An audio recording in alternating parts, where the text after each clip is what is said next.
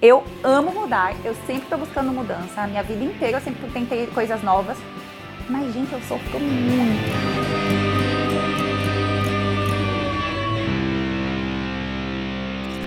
Paula, queria só te agradecer enormemente por você ser a primeira pessoa a inaugurar o um canal aqui, Carreira e Negócios, nesse quadro especial. Aliás, esse quadro eu fiz pensando em você. Ai, que honra. É, o nome do quadro é Insatisfação Positiva. Aquilo que a gente nos deixa desconfortável, mas nos faz mover, nos faz andar. Eu acho interessante isso, insatisfação. Eu acho que é sinônimo do meu nome, né? Eu me chamo de um paradoxo ambulante porque realmente eu sempre estou buscando alguma coisa para mudar na minha vida. Fico muito honrada de estar aqui. A gente se conhece, é, já vai fazer quase 10 anos. 10 anos. Bastante tempo. E você provavelmente viu muito das minhas transformações. É, eu posso contar um pouquinho de antes, porque eu me transformei ainda mais em relação ao que eu era antes. E fico muito feliz de estar aqui e mostrar que a vida não precisa ser uma linha reta. Acho que isso é importante. Isso é bem verdade. E ela também não precisa ser linear, não, né? A gente faz curva, a gente volta, a gente, sobe, a gente sobe, a gente desce. A gente sobe, desce, desce, acha que não já chegou no fundo, mas não chegou. Aí a gente descobre que o, o fundo do poço tem um porão e vai descendo mais um pouco. Mas também tem momentos de alegria e realização, né? Perfeito. Paula, primeira parte, primeiro bloco, é muito rápido, são só algumas perguntas para a gente descontrair. Mas antes, é o convidado que pede as pessoas para se inscreverem no canal. Então, ah, por favor, sua mensagem. Você não me disse isso, a gente não teve ensaio. Não Como teve é? ensaio. Se inscreve no canal, eu acho que vai dar muito certo. Estou muito honrada de ser aqui a primeira participante desse quadro. Dá um like. Paulinha, eu queria saber o seguinte a gente já falou, eu já te falei que eu admiro muito o seu coração e você falou isso também como é um dos seus superpoderes, mas me conta, como é que você se formou? Como é que você chegou até aqui? Como é que você se hum. construiu como pessoa? Bom, como eu comentei, baiana, cresci é, numa família. É, meu pai se divorciou da primeira esposa, então eu tenho dois irmãos é, desse primeiro casamento que são aqui de São Paulo, na verdade. Eu os via uma vez no ano é, meu pai foi para Bahia a trabalho, conheceu minha mãe e nasceu eu e minha outra irmã, então somos quatro.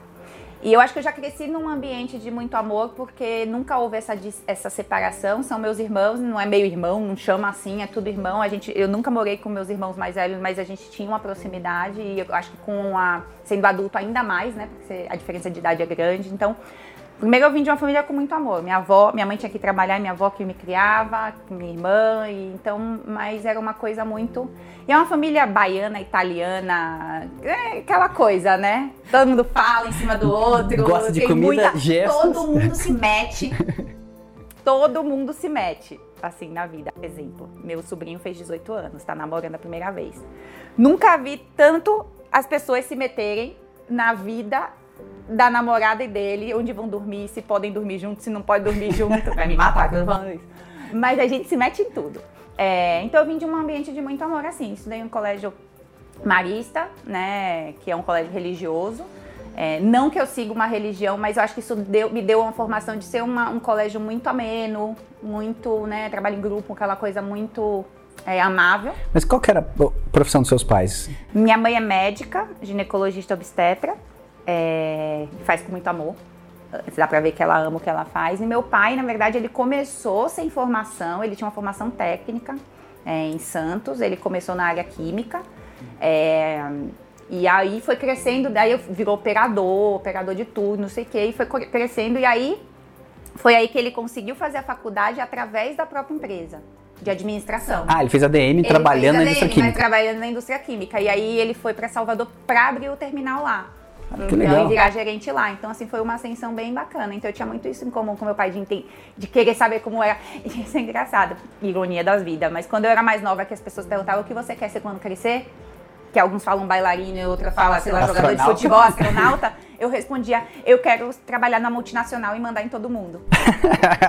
Eu não sei nem como eu sabia que era multinacional. Eu acho que eu vi a vida do meu pai versus a vida da minha mãe, que trabalhava de plantão e falava, não, eu quero a do meu pai. É, pode ter certeza que você sabia que era multinacional muito mais cedo do que eu. Eu só fui é, descobrir não, com 20 anos. Eu, eu, achava que era glamour, mas não é bem assim. Não, perfeito.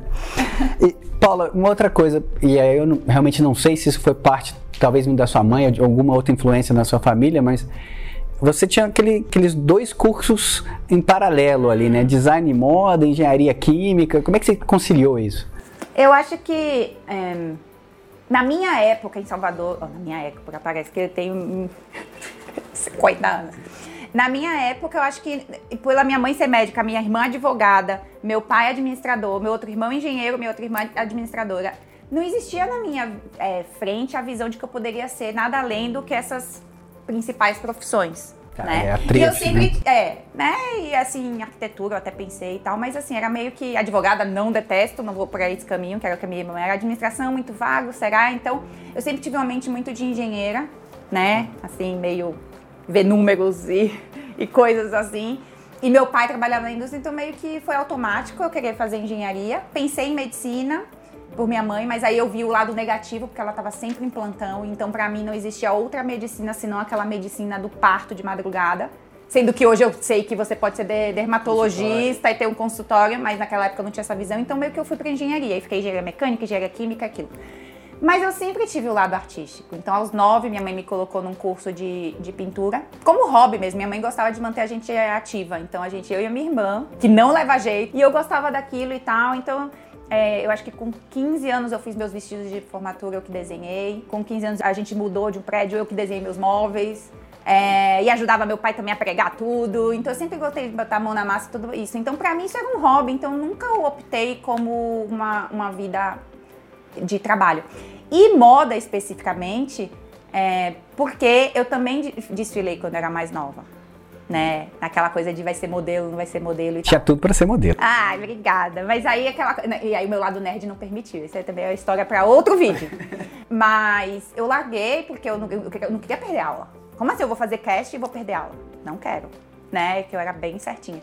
Mas como eu não fui para esse viés de ser modelo, a moda sempre me chamou a atenção como forma de arte, então eu acabei indo estudar design de moda. Então, quando eu estava no terceiro ano de faculdade de química, de engenharia química, eu já estava muito, ai, essa coisa quadrada, tá me enlouquecendo, essa coisa quadrada, e aí eu fui buscar um, um segundo curso, né? Que na verdade era um curso tecnológico que eles chamam de dois anos, porém um curso superior. É, E aí eu fazia em paralelo, era uma loucura. Pra quem conhece tecnólogo. Salvador, é, um era de um lado da cidade, outro era do outro lado da cidade, eu fazia no mesmo turno. cursos. E aí eu ficava assim, Pra lá e pra pra cá. lá e pra cá, indo de uma. E meu pai louco achando que eu ia largar a engenharia, que eu não ia me formar. E eu falei, calma, eu vou fazer os dois. Mas eu acabava que eu levava design de moda como hobby, porque meu lado muito certinho não me permitia não me dedicar à faculdade de engenharia. É, mas aí tem um ponto interessante. Eu acho que a gente tende a tomar a decisão da carreira muito cedo, pelo menos do curso muito, cedo. né? Então, Muito cedo. você teve um privilégio aí de poder fazer dois diferentes ao mesmo tempo, né? E falar, olha, eu, eu- sou, eu sou uma pessoa mais complexa do que isso. Ou eu sou muito complexa. Queria ser menos.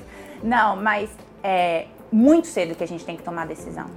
Muito cedo, eu acho que a gente não tem maturidade nenhuma para entender para onde a gente está indo ou tem de oportunidade ou de opções. Óbvio que cada vez mais agora eu vejo que as escolas e né, certas organizações estão ajudando a ampliar esse conhecimento para os jovens, mas assim, eu não tinha noção, como eu falei, ou eu faço as coisas principais e o resto é hobby, o resto é brincadeira. E não é porque tinha julgamento em casa, tá? Porque eu sei que meus pais deixariam fazer ou apoiariam qualquer coisa. Deixariam não, apoiariam. Mas nem existia essa possibilidade, né? eu nem via, eu não enxergava isso. E nem eles enxergavam isso. Então é uma questão de ignorância mesmo, né? De enxergar. E aí você ter a oportunidade, e aí uma coisa que eu sempre vou repetir aqui. Ter o privilégio e a oportunidade de não fazer É desperdício. é desperdício. Eu ia falar de que era burrice, mas melhor desperdício. E esse é um lema que eu levo pra vida. Bom, eu, eu me conecto muito com isso que você está dizendo, porque a gente é mais complexo, né? A gente tem muita coisa para viver e a gente tem interesses diversos. Eu- A coisa que eu mais fiz foi procurar esses interesses, né? Então, Ah, sim. é. E, e no meu caso, eu cresci numa família um pouco diferente. Eu sempre brinco, né? Um pouco fora do comum, né? A gente tinha uma ONG dentro de casa e uma produtora de vídeo e, t- tudo isso acontecendo simultâneo. Você sabe que eu me questiono como eu seria se eu tivesse nascido numa família assim? Porque a minha família, como eu falei, se encaixa bem nos padrões e nos quadradinhos. E mesmo assim eu saí meio. Eu às vezes me questiono, imagina o que seria. Se tivesse crescido lá em casa, Será que Vamos trocar de casa por um tempo, é. o céu é o limite, Paulo. Bom, teve alguma coisa que te marcou, assim, que você lembra da sua infância, que você fala, nossa, isso aqui foi responsável por várias decisões que eu tomei depois? Pode ser da dor, não coisa boa. Eu acho que, né, todos os estudiosos aí falam, né, que você se move pela dor, pelo amor. E é, eu acho que Eu tive uma infância muito privilegiada, como eu falei, eu tinha tudo, né? Não era alto padrão, mas assim, tudo que a gente precisa, estudava e tudo mais. Mas eu sempre tive uma dificuldade de lidar com a minha ansiedade. E eu acho que quando eu era mais nova, eu tinha essa instabilidade, essa ansiedade e ninguém entendia. Eu não entendia porque eu era uma criança, meus pais não entendiam. É, e aquilo gerava muita dor para todo mundo. Então eu era muito respondona, eu era muito acelerada, é, eu passava muito mal, isso refletia na somatização. Então, assim, era um contexto que eu demorei muito para entender. E como é que você entendeu isso? Porque é a gente passa a vida caminho. inteira sem perceber. passa a vida inteira sem perceber. Mas assim, na infância eu percebo que eu gerei muito desconforto para todo mundo, porque, né, eu lembro de gerar crises de choro em casa, porque minha mãe não sabia o que fazer, e eu respondendo entre tipo, eu não quero isso, eu não quero aquilo, eu não queria nada, e eu desconfortável dentro da minha pele sabe? Assim, o corpo que você habita, sabe? Assim, eu muito desconfortável. Eu senti muito desconforto, eu acho que dentro. E eu tô falando metaforicamente, não necessariamente só físico. Fase de crescimento, adolescência? Não, muito mais jovem. Eu acho que assim, aos três anos, que são as primeiras lembranças que eu tenho, ou coisas que te contam, que isso, né, você não sabe se é lembrança ou que te contam, de perguntar porque o mundo é mundo, porque estamos aqui, eu não entendo. Nessa época eu já falo assim, não, eu entendo que tem molécula, eu entendo que tem átomo, eu entendo que tem partículas. Nessa época eu já entendi isso, que tem partículas menores que fazem as maiores. Mas por que essas partículas existem? Da onde veio? Porque tudo. E isso me gerava uma ansiedade de chorar. E eu acho que é difícil para os pais que provavelmente não tiveram a maturidade também como responder ou como me tirar dessa. Né? Nossa, eu adoraria ver minha filha falando isso. Mas ela tá muito nova ainda. E até hoje eu me percebo evitando esses pensamentos, porque senão eu entro no espiral de tipo, o que estamos fazendo aqui, meu Deus? Então, é, esse, esse desconforto da minha infância, eu acho que me ajudou a ser quem eu sou hoje. Você perguntou, né? Como foi lá atrás.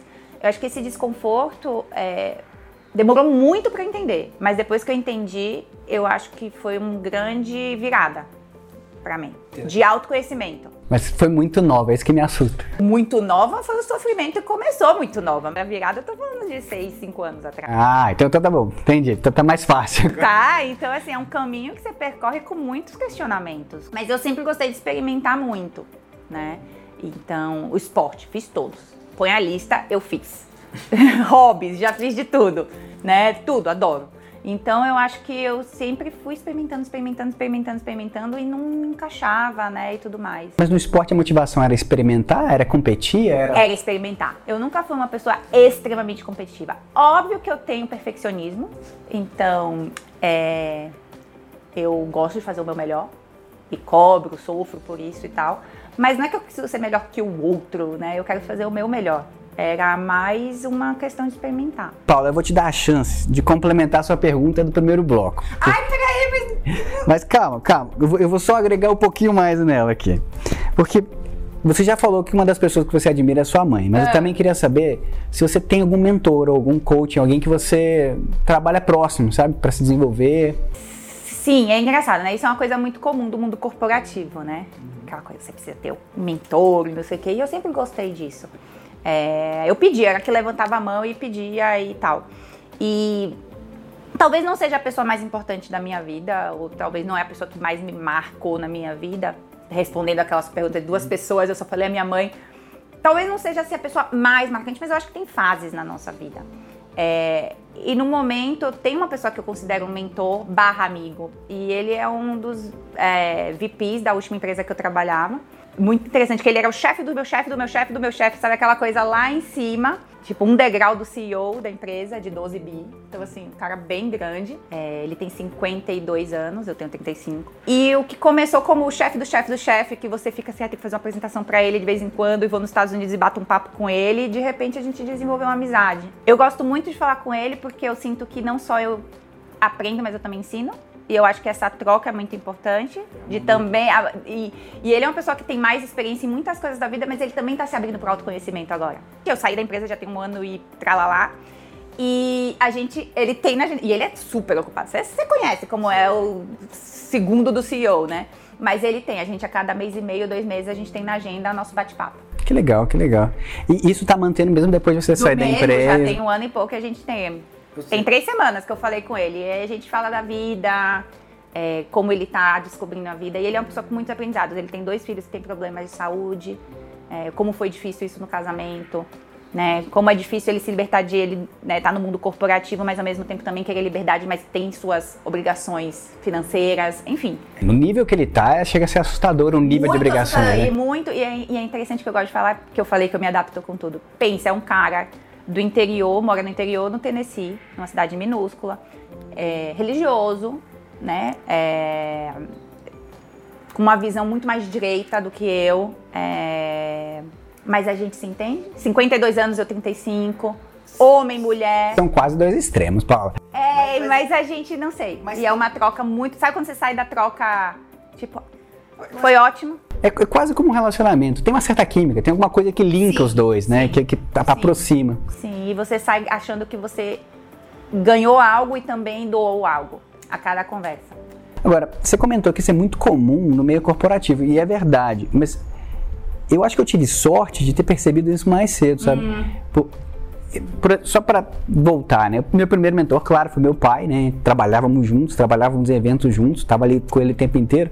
Mas logo depois passou a ser meu avô, depois passou a ser os amigos do meu pai, hum. e eu fui expandindo, eu sempre tive Nossa, mentores. interessante, Paulinho, porque eu vou ser honesta. Eu não consigo lembrar ou recordar. Óbvio que a gente tem pessoas que te influenciam, né? Mas assim, de ter realmente um, um guidance, assim, uma pessoa que está te acompanhando, eu não consigo recordar antes é, desse entendimento tal qual da palavra. E essa é uma coisa que eu estou tentando trazer com o projeto Carreira, Carreira e Negócio, é trazer mais mentoria, trazer mais exemplos. E você, por exemplo, é um exemplo para pessoas que estão começando. Sim, eu adoro isso. eu gosto mesmo. Sempre que me pedem para falar com alguém ou é, com alguma pessoa informação, eu estou disposta. Eu adoro, eu, eu, tiro, como eu falei, é mão dupla. Eu tiro, eu ganho algo. A última vez mesmo, é, um colega da Dow Química, acho que ele foi uma das primeiras pessoas que recebeu a gente como trainee. Assim, um dos caras lá grande. É, e a filha dele tem 15 anos e tá na dúvida do que quer fazer, quer fazer moda. Ele, você pode bater um papo com ela? Opa, Posso, né? Então eu gosto desse tipo de oportunidade de trocar, né, com a jovem, tipo, 20 anos mais nova e, e, e conversar. No meu caso recente, eu tô sendo mentorado pro Lucas, né, que ele tem 22 anos. É, ele, tá, ele tá nas redes sociais há mais tempo, tá desenvolvendo projetos, e eu tô ajudando ele com o lado contrário, que uhum. é como é que você estrutura a sua empresa, né? Ele tá começando agora. E esse que eu tô falando não é que é uma via só, né? E eu vejo isso com meus pais hoje, é muito engraçado isso, né? Na verdade é uma ironia, outros paradoxos, porque eu era meio que a ovelha negra da família, porque era diferentona, que pintava o cabelo de verde, que chorava, que dava escândalo, que queria A, depois queria B né? Aquela coisa. E eu acho que meu pai tinha muito medo. Ah, que, que, é, que é a última, né? Ai, meu Deus, vai dar merda a última. é, último de quatro. E hoje, meu pai com 76, minha mãe, né, com depois de 63, é, meus irmãos mais velhos e tal. E você vê que eles vêm a você pra é, escutar, para querer uma dica, para conversar. A caçula dando as dicas. A caçula, a caçula ovelha negra dando as dicas, né? A mais sensata. No outro dia eu ouvi da minha irmã, não, eu queria falar com você que você é mais sensata. Oi? Opa! Oi? Isso foi um elogio. É, é. Então, assim, é uma troca, porque você tem algo a, a ensinar mas você também está aprendendo. É que não só ensinar, às vezes você tem o jeito certo de ouvir que as pessoas às vezes estão procurando alguém que possa ouvir sem julgar. Eu acho que você traz isso também. Né? Sim, eu acho que, né, você perguntou lá da lápide o que eu queria, eu acho que é um pouco isso. Eu falei bondade, empatia, e eu acho que é um pouco isso, não julgamento. Eu tento muito, quando eu percebo que eu estou julgando, como eu falei, eu puxo a minha orelha. Veio um pensamento, eu falo, por que, que você teve esse pensamento, eu comigo mesma, né? Esse pensamento tão clichê, padrão, preconceituoso porque a gente tem essas tendências a ter esses, esses pensamentos, é muito automático. Né? E eu tento romper isso dentro de mim, né? do não julgamento. E detesto ser julgada, viu? Por isso que eu não julgo. Detesto ser julgada, é uma coisa que me faz mal. Eu não levo bem, não. Eu sempre tive dificuldade de ouvir crítica e ser julgada. É uma coisa que eu também trabalho em mim. Duas coisas que eu queria ver. Uma, é, você dando chilique quando era pequena, que agora eu fiquei curioso. E você com raiva, porque eu também nunca vi isso acontecer. Não, é engraçado. Eu não sou uma pessoa que fica com raiva. Eu acho que quando eu fico com raiva é porque eu tô me sentindo é, injustiçada. É, são os momentos assim de, de isso não é justo, né? E aí eu fico com raiva. Só que a raiva vem com um choro, eu não consigo segurar. Eu não consigo falar, é tipo. Mas é mais por uma questão de injustiça. As injustiças me fazem me estressar, mas é muito difícil eu ficar com raiva. Mas o choro vem e depois o lado racional entra. É, mas é um choro, não é de irracional, não. Eu acho que é muita emoção que eu não consigo segurar. É a minha forma de extrapolar, mas é, a racionalidade tá lá. Mas o problema é que você não consegue conversar, porque você tá. Tira do peito e agora vamos pra frente. Você não quer chorar naquele momento e tal, mas é, eu não sou de uma pessoa de ficar com raiva, não. Eu sempre tento entender muito o lado da outra pessoa. Mas gosto de defender quando a coisa eu acho que eu tenho razão. Então eu sou aquela que briga na fila porque cruzou a fila, na minha frente, chama atenção porque jogou papel no chão. Eu bato no ombro e falo, você deixou cair aqui. Sou dessa. Cocô de cachorro. é, não catou. Eu sou dessa. De chamar ainda faço por ironia, você deixou cair o papel ali, ó, você nem viu. Eu entendo e faço um pouco isso. Vamos pro próximo bloco?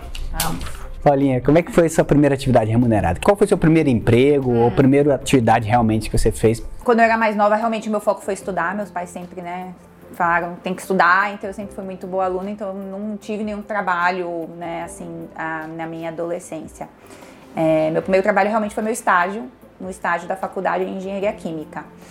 E foi um momento que eu nem queria estagiar, mas tinha que, senão não me formava. Mas eu tinha zero vontade de trabalhar e estagiar, porque era lá no polo petroquímico, longe pra caramba, de Salvador e tal.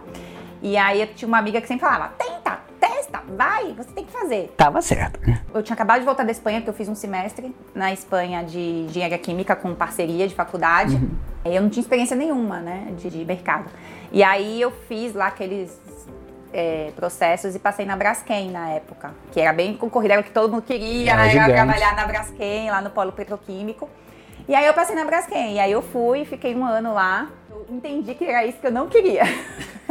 Mas você ficou de chão de fábrica? Chão de fábrica. Logo que eu cheguei, eu era a única mulher. Tinha a secretária do gerente geral da planta, que era uma planta menor da Braskem.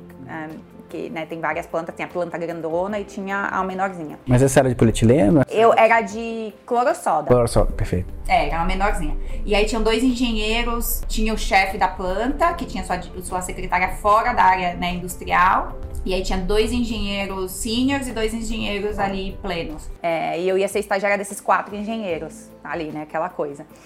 100% operador homem, quatro engenheiros, a única secretária ficava lá fora. Aí foi um problema que só tinha um banheiro, e aí como é que vai botar esse banheiro ficar só pra Paula, aquela coisa? Eu, não, gente, tá tudo bem.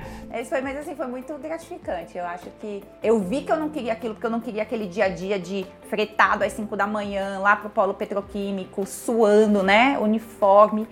Gente, aquele calor de Salvador, Nossa. fazendo 5S, lavando tanque. Em janeiro botaram a gente pra fazer 5S e lavar tanque, suando. É, mas foi muito gostoso. Foi minha primeira oportunidade que eu vi de ter essas trocas com pessoas de. Então eu ensinava. Tinha um operador que queria aprender inglês. Aí eu ensinava um operador é, inglês. Sei lá, ele tinha seus 50 e tralalá. Tinha um outro que estava fazendo faculdade de engenharia queria transicionar de operador para engenheiro, aí eu ajudava também. Então, assim, era uma troca bem, bem legal. Que a gente faz amizade fácil, né? Isso ajuda. mas, mas peraí, eu acho que eu tenho que só esclarecer alguns pontos. Beleza, começando, chão de fábrica, né? O pessoal que tá, que tá ouvindo não conhece tanto da parte de produção, chão de fábrica é quem tá, realmente está na planta industrial, quem está no local onde as, as reações químicas acontecem. Na planta química ali. Tá ali literalmente do lado do processo químico. Esse é um operador de chão de fábrica, que é onde ela foi trabalhar. Sim, eu tava é na engenharia de produção que era ali do dia a dia. Talvez aqui seja um, uma ponte importante trazer. Quando a gente fala que você era a única mulher, na época isso era incomum. Hoje em dia já não é. Né? É, eu vou te dizer que em outras plantas até tinha mais mulheres, né? Por ser uma planta menor, mais antiga, realmente calhou de não ter. Mas, obviamente, proporcionalmente, sempre, né, era menos. É, logo depois mudaram um das engenheiras e, e era a mulher que veio virar minha líder e tudo mais. Mas realmente não era comum, apesar de a minha sala, é, a minha turma de engenharia química, o meu semestre, éramos quase meio a meio, era 40 a 60 assim. Tinha até bastante mulher. Só para dar uma referência, no caso da química, que é foi o meu curso, era 70% mulheres, 30% homens. Então, e a engenharia química é uma das que tem mais mulheres das engenharias. Civil geralmente tem muito pouco. Tinha na minha época. E eu lembro que no meu mesmo semestre de engenharia mecânica tinha zero mulheres. E aí eles fizeram até uma camiseta. 40, que eram 40 alunos, 40 homens e um problema. Isso nunca foi uma barreira para mim, o gênero por mais que a gente cresceu numa época ou numa situação onde os gêneros sempre foram muito marcados e tem coisa de menina, tem coisa de menino e, né, cada um, eu acho que eu sempre flutuei muito nisso. Então, assim, eu lembro de pegar a bola na escola. Os meninos não queriam deixar eu jogar, eu pegava a bola e falava: ninguém vai jogar enquanto eu não jogar. Porque eu queria brincar de futebol com eles. Só para aproveitar esse gancho que eu achei importante. Você falou que você nunca teve problema de gênero, mas isso na infância ou também no mercado de trabalho? No mercado de trabalho, eu vou te dizer que sim, aconteceram situações, é, mas eu sempre contornei com muita tranquilidade. É, infelizmente, a gente é colocado em certas situações. E aí vai muito da gente como contornar. Mas eu não quero trazer essa responsabilidade para a mulher, porque não deveriam acontecer essas situações. Mas infelizmente, como acontecem, eu soube contornar. Eu não tô falando de nada pesado aqui, gente, nada disso, mas assim, situações onde você percebe que a pessoa tá virando pro seu chefe, quer ouvir ele, que é homem, mas não quer ouvir você. Então precisa que a pessoa esteja sempre trazendo, não, a Paula é responsável por esse projeto. Pode falar direto com ela. Tá, eu só preciso separar uma coisa, porque eu acho que eu vivi isso também, e tem dois níveis aqui. Tem Se um, é machismo tem um nível é machista e tem, e tem um nível de experiência, porque é um preconceito que eu sofri bastante. E no meu caso, que eu era, a gente era responsável, e você também, por outros países, também tem isso. O que, que essa pessoa conhece do país? Então, assim, quando eu fiquei responsável diretamente pelo México nos últimos anos de trabalho na indústria química, é uma sociedade muito mais convencional. Mais machista ainda. É, assim, eu fui na associação de químicos, eu juro, eram mil pessoas assistindo e eu contava quantas mulheres tinham. Era aquele mar de terno cinza e preto, que eu até ri de fora. Falei assim, Jesus! Né? Já não é muito mais assim aqui no Brasil. O Brasil já evoluiu mais, mais que isso. É, então, eu passei por situações onde o CEO de um distribuidor grande, de milhões de dólares que eu tinha no México, era tipo, o que você sabe do mercado mexicano? O que você sabe, né, sendo jovem? O que você sabe sendo mulher? E aí eu tive que saber. Eu, eu, eu criei vários embates com ele, até o ponto que eu tive que trazer para dentro da empresa e falar: olha, não vai dar certo. Eu sei que eles são importantes pra gente por A, B e C, porque eu entendo a estratégia. Sei que a gente não está disposto a abrir mão desse contrato, mas não vai dar certo. Pega outra pessoa. Não acho que eu falhei. Não vai dar certo. Não vai funcionar. Eu não sou a melhor pessoa para é, esse, esse trabalho. É triste, né? Porque a vontade que eu tenho é que a empresa fale assim: não vamos mais fazer negócio com pessoas desse tipo. Mas não vai acontecer, né? Então, tá sei, mas assim, no todo eu vou te dizer que eu tive muita sorte. Eu nunca tive é, grandes preconceitos nem nada. Eu acho que Frente aqui no Brasil, eu sempre transicionei dentro das grandes empresas, grandes distribuidoras, tratando com VP, CEOs e o que foi. E assim, eu sempre tive muita é, abertura. As pessoas sempre me deram muita abertura. Agora, sempre tem o preconceito. A primeira vez que eu cheguei na minha segunda empresa, é quem é essa menina? Ai, é bonita, mas não. Então, uxe, deve ser deve ter contratado, porque. Tá aquelas coisas que você imagina que você escuta, né? Então, assim, eu me vi muitas vezes obrigada a deixa eu mostrar o que eu sou, o que eu faço meu resultado, porque existem esses preconceitos e julgamentos. E eu acho que meu primeiro chefe falava isso, que é o Alexandre Assunção, ele falava isso, olha, os seus resultados são sua base. Se você tiver uma base sólida, ninguém te derruba. Mas vão te questionar até você mostrar resultado. Exato. Então é aquele período ali, e eu senti isso, eu acho que aquele período ali que a gente está começando, patinando, aprendendo, buscando pessoas que abracem o nosso trabalho e sejam nossos mentores no começo, é difícil. É, mas depois que os resultados vão acontecendo, né? Os resultados vão acontecendo e eu tive uma carreira 11 anos e muito sólida. E aí vai acontecendo, vai acontecendo, tudo isso fica para trás. Se tem tatuagem, se é bonita, é feia, é né, gorda, é magra, é mulher, é homem, vai ficando para trás. Mas tem o preconceito. Ainda existe, felizmente. Eu entendo que é mais difícil para algumas pessoas romperem essa barreira, porque também tem a questão de estresse. Isso ah, gera uma ansiedade, sim. bota uma pressão na pessoa desnecessária. Sim. Como eu falei, infelizmente cabe a gente a saber como lidar com essas situações, o que não deveria ser. As situações não deveriam acontecer. Como acontece, infelizmente a gente tem que aprender a lidar com essas situações. E eu acho que eu sempre tirei um pouco de letra isso. Por mais que me gere ansiedade, é daqui para dentro, daqui para fora eu estava disposta a comprar briga, a me posicionar, né, a, e tudo mais. Eu vi coisas, né, já ouvi coisas de tipo, tinha uma grande distribuição química aqui, né, que eu era responsável pela essa distribuição a maior do Brasil. Não, não a maior. Mas aí veio. Vamos, mandar, vamos, deixar, vamos deixar. E aí assim. eu não vou falar daqui, mas vou dizer a minha maior. E aí veio um dos VPs de fora da área que eu trabalhava de coaching e não sei o que, ia ter um evento de fim de ano pós Abrafate. Né? Abrafate era feira da área que eu trabalhava, da, da indústria de tintas. E aí ia ter aquela coisa de vem pro coquetel da empresa, não sei o que, e eu fui como representante porque ninguém podia ir. Ai, Paula, vem, tá bom, eu vou. Ai, que saco, né? Eu sou uma pessoa que não. É nessa hora que eu sou do sofá.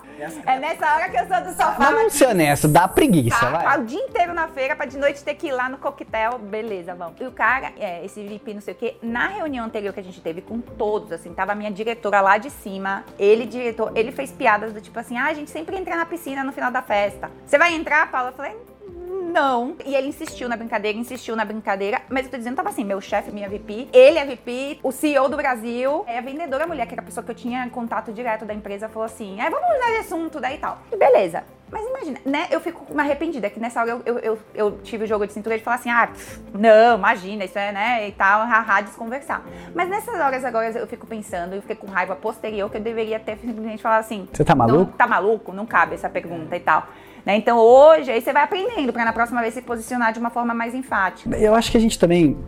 A gente tende a evitar alguns conflitos porque você não vai assumir para você a Exato. tarefa. Não, pra Exato. quê? Só que aí é nessa hora você pergunta, será que o meu chefe não devia ter feito isso? Deveria. A minha diretora não deveria ter feito isso. Então, né, quem me defendeu foi a pessoa que tinha né, a posição mais baixa, que era a vendedora, que era abaixo dele. Ou seja, ela comprou a briga com o chefão dela. E, e realmente, nesse caso, se você estava com o seu chefe do lado, ele deveria ter te defendido, com certeza. Mas é que a gente tá tão atribuído a essas brincadeiras que não percebe que incomoda. Então, assim, eu, eu, eu fico imaginando, às vezes nem passou na cabeça que incomodou. Hahaha, e tá tudo bem e tal, e não sei o quê. Mesmo assim, tem algumas coisas que a gente precisa marcar. Precisa, algumas coisas a gente precisa precisa. marcar. Não precisa comprar uma briga pelo assunto, mas marca que Precisa. tá errado. Precisa. E eu acho que esse tipo de posicionamento cada vez mais está acontecendo, né? Com tudo que a gente está vendo no mundo e refletindo no mundo aí de todos esses, esses grandes movimentos.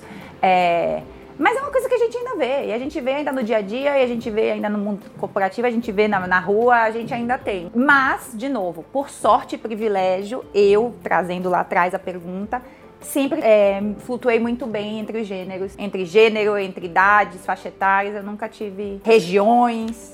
Eu nunca tive muito problema com isso. Se você olhar o seu grupo de amigos, talvez a maioria seja homens. É.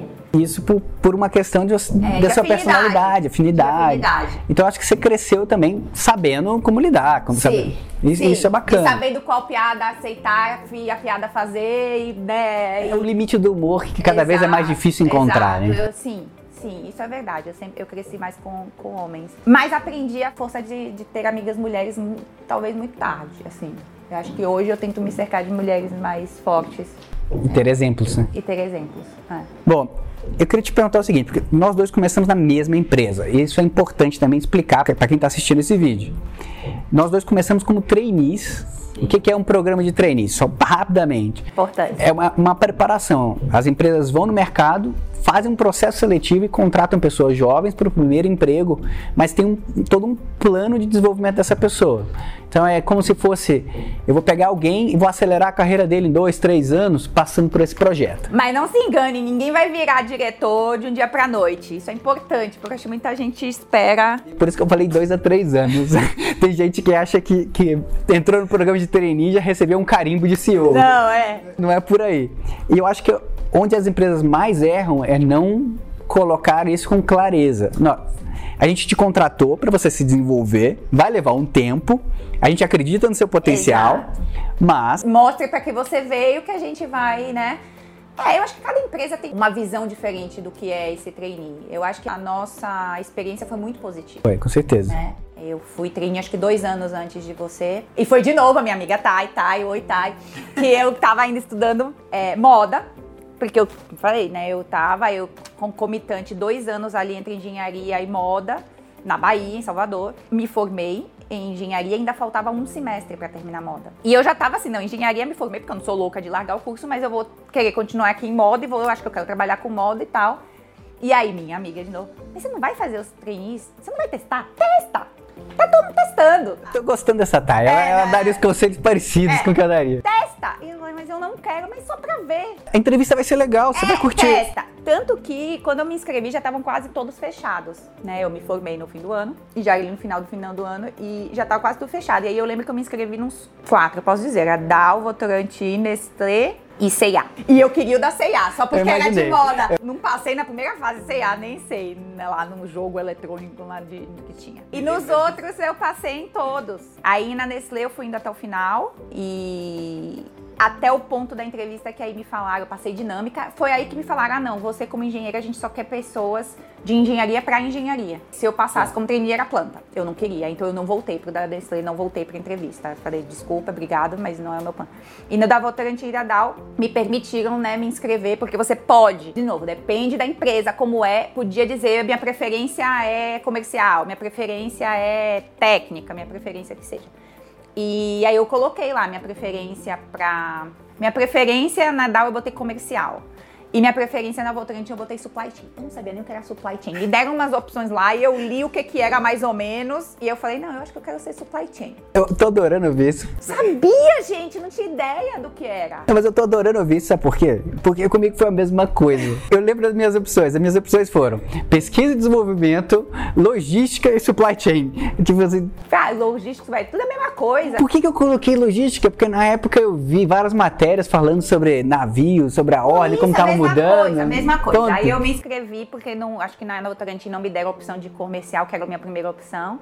Daí eu coloquei supply chain. O termo era bonito, vai, fala sério. E aí foi muito engraçado, porque eu já tinha passado, daí eu passei na DAO. Só que sabe aquela coisa, te ligo e fala, você passou, mas não te mandaram documento, não te mandaram nada. Você fala assim, ai, parabéns, você passou. Aí faltava a última entrevista da Votorantim. Eu falei, meu, eu vou. Porque, cara, Vai que. Vai que. Aí eu vim pra São Paulo, isso toda vez vindo pra São Paulo, porque tudo em São Paulo, eu vindo pra cá, vindo pra cá. Aí eu fiz a entrevista Votorantim, só que eles foram muito rápidos na tomada de decisão. Tipo, eu vim pra entrevista, eu tava no aeroporto, chegando em Salvador, no mesmo dia, o CEO da Votorantim Cimento ligou. Nossa. Você passou e tal, não sei o quê. E eu fiquei assim. Peraí, normalmente os processos seletivos manda a secretária da secretária É, não, te mandar foi um e-mail. o CEO da época da área de cimento. Parabéns, Votorantim. Eu gostei, já Ó, gostei. não sei se agora. Gostei. Eu não quero falar de nomes, eu nem vou contar a história toda, mas não foi parabéns, não. Porque no momento que eu duvidei e falei, olha, eu tenho uma outra seleção, eu posso dar a resposta depois, o feedback não foi positivo. Foi do tipo, é agora ou nunca. E aí vem a Paula irritada. Você botou pressão, resposta é não. Aí a- vem a Paula irritada. Eu falo, peraí, você me deixa três meses passando um processo seletivo, que é uma via de mão dupla, e agora você tá me botando por conta parede que eu tenho que decidir agora ou nunca, sendo que você pode tomar quanto tempo você quiser pra decidir fazer o seu processo, você não vai me dar um dia? Então, não. É, entendeu? Então, assim, é, aí de novo, é esse jogo de cintura. Eu tava assim, né? Desliguei. Mas na hora eu enfrentei. Porque como assim? Justiça, de novo, como assim? E é- isso eu acho que é uma coisa que eu aprendi o contrário com meu pai. Meu pai foi do mundo corporativo de um momento baby boomer, em um momento, né? O chefe falou, você diz amém, você faz e tal. Segue. Meu pai até hoje fala, ah, porque eu me aposentei com sete anos de férias sem tirar. Meu orgulho, fala com orgulho. Isso eu falo, pai, desculpa, isso não é orgulho. Sete anos de férias, uma gastrite, É, dor nas é costas. orgulho. Tudo tem seu balanço. Isso não quer dizer que você era melhor profissional. Eu falo pra ele, né? Mas na concepção, então é muito assim, o que o chefe falou, faz. E não é isso. Eu acho que você tem que saber dosar muito bem aonde você dá sua opinião, aonde você aceita, porque a máquina tá rodando e você também não pode ir contra a máquina que tá rodando. É, mas a gente tem que parar de endeusar as coisas que estão erradas. né? Exatamente. Então a minha resposta foi, ok, não. E aí eu rezei e falei, espero que a da... Mas é engraçado, né? Eu não queria treinar e de repente eu já tava rezando que o, o que eu passei eu tinha passado de fato. E aí entra essa coisa do quadradinho, porque a gente acha que tem que ir por um caminho. Eu nem ia fazer o treininho. Aí eu fiz pra testar. E aí entra o ego. Mas você passou. Aí entra o ego. Você passou. Agora você pode. Aí agora você tem que ir. Agora é seu, né? Você passou, agora é seu. Dói você Essa- perder. Exato. Essa história eu acho que traz muitas, é, muitos aprendizados. Ego, porque são 40 mil tentando 40 vagas. Aí você acha que não pode dizer não. Você acha que o vestibular era mais fácil? Aí você não pode dizer não. É o seu primeiro emprego, meu Deus, você tá se formando. Que honra é você sair e dois dias depois da sua formatura você trabalha. E De fato é, mas é uma coisa muito boa, mas não, É muito não bom, te obriga mas você nada. endeusa o negócio. Mas não era o caminho que eu queria. Mas ao mesmo tempo não tinha outro caminho. A partir do momento que eu passei, é do tipo, vou. E aí tinham coisas positivas também. Eu queria vir morar em São Paulo, então era um plus. Então, assim, também não é que foi de todo mal. Foi super, foi ótimo. E foi uma experiência que ninguém vai me tirar, porque eu tô aqui porque eu aprendi, né, tudo aquilo que eles me, me ensinaram. É super positivo. Eu acho que foi um processo super positivo. Mas tinha outras opções. Tinham, e eu acho que o ponto importante aqui é, é um dos objetivos do canal também, é mostrar as opções. Porque é um caminho, e é um caminho bom, mas tem vários outros. Esse Qual é que você vai escolher? É um caminho ótimo, né? Para começar no mundo corporativo, é um caminho ótimo. Mas também existem outras formas de viver. E, de novo, porque você escolheu um, não quer dizer que você tem que seguir a vida inteira nesse um. Paulo, eu acho que esse é um excelente momento pra gente entrar na próxima pergunta, que é a seguinte: como é que foi a sua saída da Dow, né? Eu acho que você ficou cinco anos lá, certo? Sim, exatamente cinco anos. É, janeiro a janeiro ali. Fiz muita coisa na Dow nesses cinco anos. Um ano praticamente de trainee, né? Aí eu caí de paraquedas em vendas, é, porque meu trainee era em marketing. Que eu também não sabia o que era, fiz marketing, aí depois fui para vendas, é, pelo meu jeito expansivo, né, calhou, uma pessoa estava saindo de licença maternidade, eu fui substituir ela, que foi uma das primeiras mentoras que eu tive, a Carol Clemente, que me ensinou ali em um mês pré-licença maternidade o que era vendas e mão na massa e me jogaram.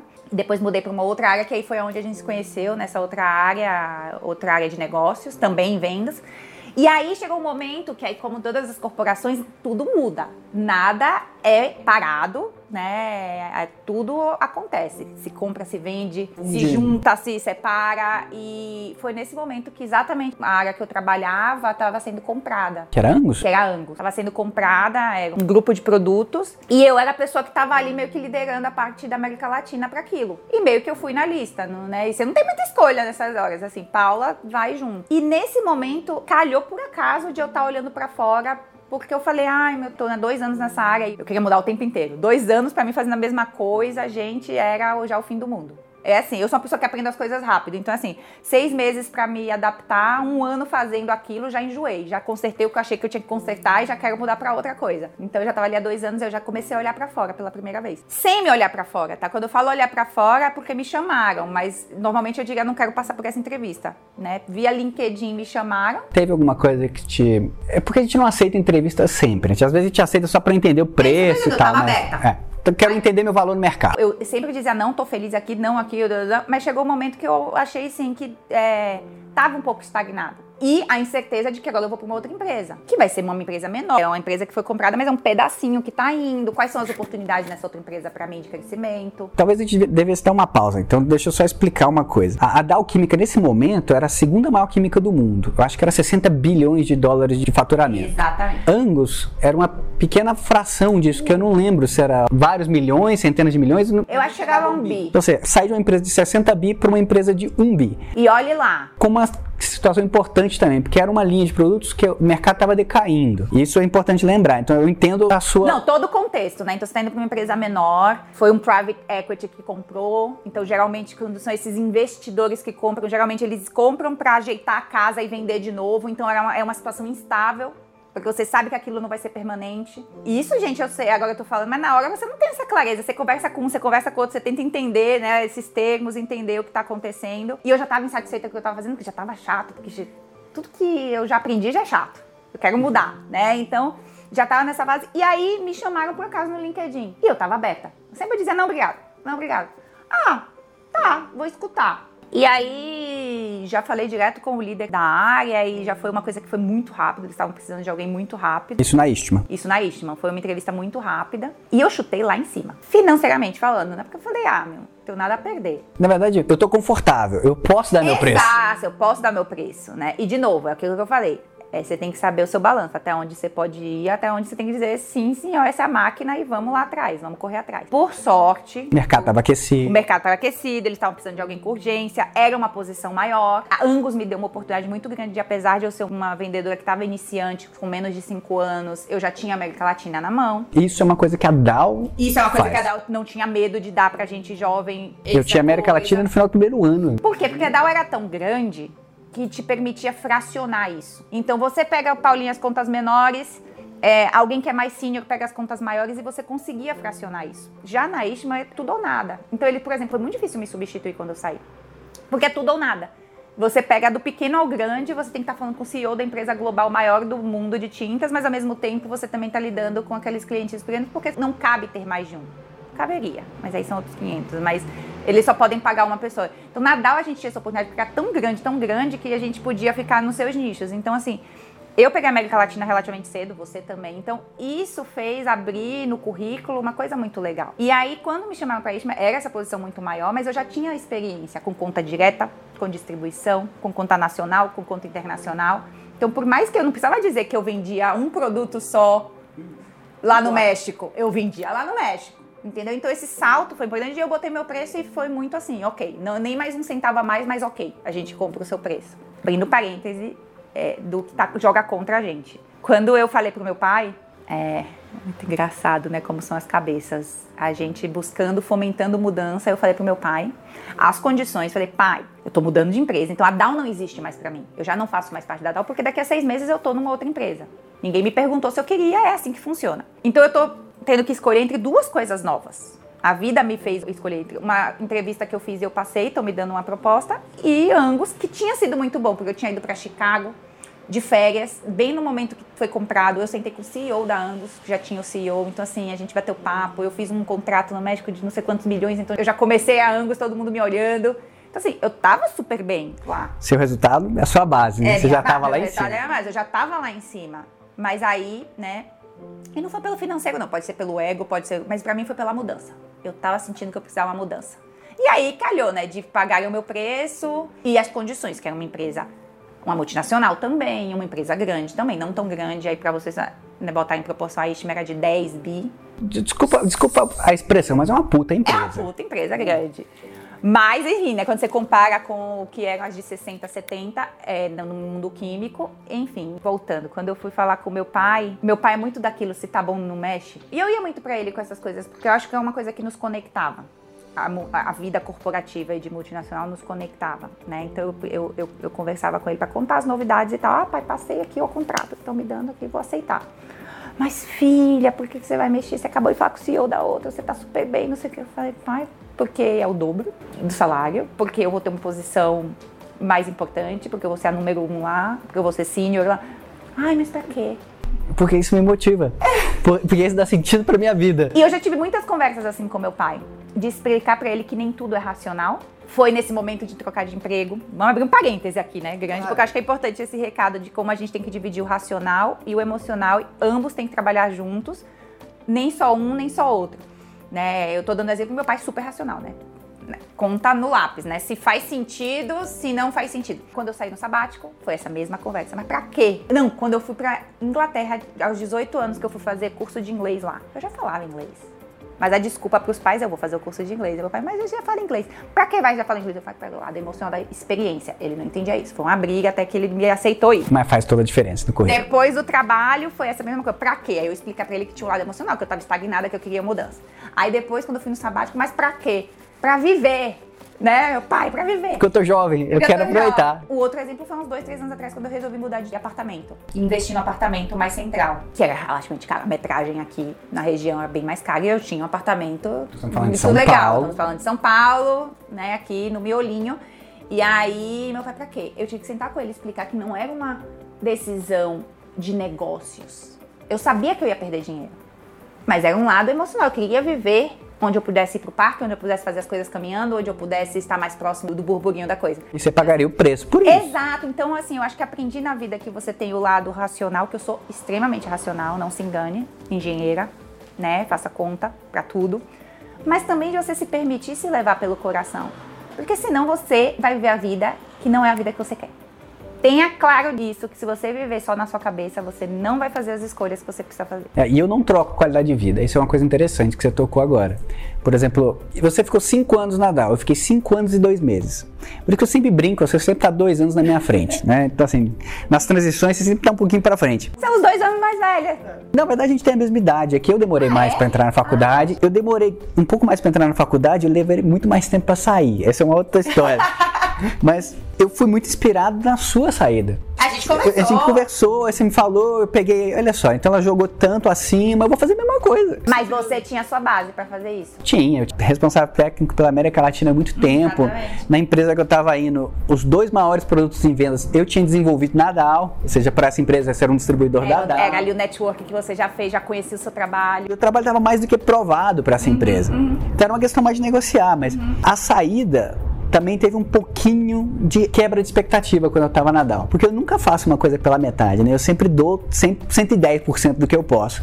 E aí naquele momento a DAO tinha pisado na bola comigo duas vezes seguidas. De novo, a empresa é fantástica, adoro a DAO, mas foi uma questão de Gente, momento. não, não vai existir empresa perfeita. É, claro. E foi uma questão de momento. E eu falei, olha, hum, quer saber?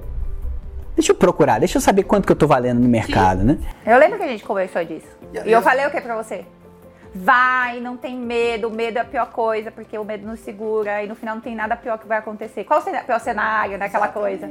E aí é onde você tem que realmente dizer, olha só, se tudo der errado, putz, eu ainda tenho esse nível de experiência, esse currículo, eu posso Exato. arrumar outro emprego. Exato. Porque depois que você chega num certo ponto, quem está começando talvez não seja tanto assim, quem já está um pouquinho para frente, você já ganhou experiência, você já tem uma função. Você desmistifica é, essa coisa da idealização do trabalho perfeito. Um, não tem trabalho perfeito. Dois, tem fases no momento que às vezes tem mais desemprego, menos desemprego, tá mais aquecido, tá menos aquecido, mas se você tem sua base você não vai ficar sem emprego, né? Às vezes você vai ter que aceitar uma situação mais chata, ou eu vou pegar um mercado que eu não gosto, ou eu vou ganhar pouco menos. Mas assim, você fez isso também, e eu já estava fazendo isso, eu já tinha construído uma reserva de emergência. Se eu, se eu precisasse ficar sem trabalhar, Importante eu podia. também, de novo, né, gente? Tudo com a cabeça, emocional com o racional. A gente não vai sair, né, pra amanhã não ter como, como fazer o mercado e morrer de fome. Não dá para tomar essas decisões. E aí, Acho que é importante falar isso.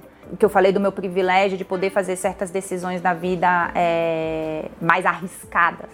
É, eu acho que aí vem do limite, cada um entender qual é o tipo de risco que pode tomar e não pode tomar. Tem gente que, não sei, eu tenho um pais idosos que eu preciso sustentar. Ou eu tenho um filho cedo, é, né? Então, assim, eu, na minha condição, podia tomar certos riscos. Solteiro, jovem, com um currículo bom, com você experiência profissional. O risco, não tem por que você não tomar o risco. Por que ter medo, né? Esse é o ponto. É a hora de você dizer, olha só, é o sprint que eu posso dar, é aquela, é aquela corrida que eu posso acelerar, é esse é o momento. Sim. Mas também não quero impor barreiras, não, porque o, o que eu vi de, por exemplo, eu vi casais rodando o mundo, quando eu tava rodando o mundo, com três filhos no colo. Ah, porque eu tenho um filho e não posso rodar o mundo? Pode. Pode. Tudo é possível, mas de novo, analisa, entende, adapta. calcula, adapta toma o risco devido, mas assim, também não, não quero falar só quem é solteiro sem filho que pode tomar risco. É, não. O né? ponto é que é mais fácil mitigar Com os certeza. problemas, o risco quando você está solteiro, sem dúvida. Beleza, Paulinha, eu acho que a gente podia seguir para falar o seguinte: olha, eu queria entender mais, e eu também fui da área de, de vendas, eu também fui account manager, o gerente de account contas. Manager. E eu acho que a gente podia entrar nesse tópico. Mas no LinkedIn você nem entende o que você é, é né? Lead Account Manager. É, como é? Latin America Senior Account Manager. Paulo, eu acho que a gente tem que fazer só um adendo para explicar o que é a Eastman e o que é a DAO para as pessoas entenderem. Quer começar com a Eastman? Ok. É, obviamente, no mundo você pode ter diversos mercados, diversas é, indústrias, tudo que a gente usa, né? Convenhamos, o sofá, é, o que a gente toma, a água que a gente toma, a garrafa plástica, tudo vem de algum lugar, é produzido de alguma forma, né? Então a indústria química é muito rica, muito vasta, tem segmentos, subsegmentos inúmeros. Então, inúmeras indústrias químicas que estão aí no mundo, e quanto maior é ela, mais diversificada é, né? E coincidentemente, tanto a Dow como a Eastman são empresas químicas grandes, bastante diversificadas. É, então, até difícil enumerar todos os mercados que elas atuam, de plástico a têxtil, a solventes, é. tintas, tintas aeroespacial, é, personal que é a parte de beleza, higiene, limpeza, maquiagem, é um mundo de coisa, tudo é químico. Quero abrir um parênteses, né? Quando o pessoal que não é químico fala, ah, eu não uso nada com químico. Eu falo, gente, a vida é química, bioquímica, tudo é química. Você usa antimatéria? Né, exatamente. A única coisa que não é química é que não é matéria. Tudo é química no nosso mundo. Mas assim, tudo bem, tu, tudo é química, isso tem que vir de algum lugar. Mas algumas empresas se especializam em ser químicas de base. Eles produzem os insumos que vão para outras é, indústrias. indústrias. E o que a gente costuma ver, o que a gente enxerga é embalagem. Por exemplo, o sabão em pó, tá a marca lá. A Unilever produz aquele sabão, mas os, os reagentes que foram usados para fazer aquilo. A misturinha. Na verdade, veio de várias outras indústrias, que são as químicas de base. A Dow Química, por exemplo, é uma, a Eastman é outra. E eu, particularmente, sempre fui da área de tintas. Tá? Então eu sempre vendi insumos químicos, substâncias para fazer tinta. Tinta, seja de parede, seja um revestimento de tinta para um carro, né, automotivo, seja tinta para qualquer é, substrato, para madeira, enfim, tinta. Ah, você trabalha na indústria faz tinta, me dá uma tinta, eu posso comprar. Não, gente. Eu vendia produtos químicos, parte do quebra-cabeça que a indústria lá no final, né, a tintas coral, a tinta souvenir, a tinta ziquine, chame todas essas tintas, vão colocar ali na lata e mexer, né, ali. É, então, eles eram meus clientes. Perfeito. Já no meu caso, eu atendo, atendi sempre o mercado voltado para mineração e tratamento de água. Então, são mercados mais industriais. Você não tem um produto final da mineração, a mineração não te vende nada. Ela vai vender para uma terceira empresa que vai, por exemplo, produzir tá seu carro. muito no início da cadeia, Exato. né? E aí eu acho que quem é muito leigo não entende essas oportunidades que existem, né? Porque a cadeia é muito vasta, é muito grande. Eu já estava um pouquinho mais na ponta aqui porque eu já estava falando com quem colocava o rótulo na tinta, quem, quem fazia o produto final, né? Independente disso, é o que a gente chama de empresas B2B. B para B, business to business. Empresa para empresa. Negócio para negócio, né? Então a gente não está fazendo o produto final que é o B2C, que é business to consumer, para o consumidor, né? Então é negócio para negócio. Então é vasta a oportunidade e a verdade é que você vai aprendendo ao longo do que você vai passando. É impossível você aprender de tudo, é impossível. Então eu caí no mundo de tintas porque era a vaga que tinha caí no mundo de vendas, porque eu queria comercial e achei que eu queria e era cair no mundo de vendas. E fui entender que vendas, né? Eu acho que a gente pode seguir aí, né? Isso. Que vendas no mundo corporativo de empresas business to business, negócio para negócio, é, de empresas já predeterminadas com seus clientes predeterminados. Porque de certa forma já é um negócio que já existe, né? É um negócio que já existe, você já vende, eu já vendi ali para a tinta souvenir, eu já vendi ali para tintas coral. Não é que não existia negócio, mas você aprova um produto novo, desenvolve uma coisa nova, mas é um negócio que é ongoing, né? Tá sempre indo, indo, indo. Então, é importante dizer o que a gente, como vendedor na indústria química, para que não tenha essa imagem de, ah, eu vou ser vendedor, eu vou bater de porta em porta vendendo escova. Não é esse o caso. E até eu acho que isso justifica um pouco por que as pessoas usam termos tão complicados. Né? Eles falam account manager, gerente de contas. Você não é um vendedor. Você não é um vendedor, você é um gerente de contas. Por quê? É contas, né? Então meus clientes são contas, contas comerciais. E o que, que eu faço? Eu gerencio essas contas comerciais. Então não é que eu vendo para eles simplesmente eu sou um mero vendedor que estou batendo na porta negociando o preço e falando quer um, quer dois, quer, quer a dúzia. Não é. Você está no dia a dia desenvolvendo relações, aprofundando relações, criando laços, criando uma cadeia entre as duas empresas para desenvolver projetos com a ajuda dos seus colegas. Então, eu como vendas, preciso do meu amigo técnico que entende daquilo muito mais profundo que eu, eu preciso do meu amigo serviço ao cliente que vai finalizar a venda para mim, eu vou negociar. Então, assim, é uma cadeia muito complexa. Mas o gerente de conta está gerenciando aquele cliente. E nós estamos falando, só para dar uma ideia de escala, nós estamos falando de toneladas, nós não estamos falando de lata, nós não estamos falando de litros. Não, assim, a cada, né, de hora em hora está saindo um caminhão de 12 toneladas daquela químico, daquela substância, daquele solvente, daquilo que você está vendendo né? Fazendo em reatores, em caldeirões gigantes, litros e litros de tintas, no meu caso, né? Que o cliente estava fazendo. Mas é uma escala muito grande. Eu, quando eu estava no auge, ali, antes de eu sair é, da Istima, eu tinha um portfólio na América Latina de 50 milhões de dólares anuais. Sim. Eu sozinha era responsável por 50 milhões de dólares em vendas. anuais em vendas. E isso é importante continuar nesse adendo aqui, porque Tipicamente, uma pessoa vai vender em torno de 10 milhões, que é o que normalmente seria o número comum. Então, ela fazia o papel de 5 pessoas. Mais ou menos isso. E aí entra depois do das tomadas de decisões de mudanças de vida, né? Porque às vezes é, o pessoal exagera, né? É, e aí tem, a gente se cansa, a gente se esgota. Os meus colegas, um ou outro, tinham 12, 20 um que vendia solvente tinha 40, ou podia ter um boom porque vendia muito porque sobrou produto, mas era aquela coisa de baixo valor agregado, aquele produto, né, que sobrou vendi, mas eu vendi especialidade, coisas que tem mais valor agregado. Que é mais difícil de vender. Que é muito mais difícil de vender, é muito mais caro, que tem muito mais tecnicidade atrás.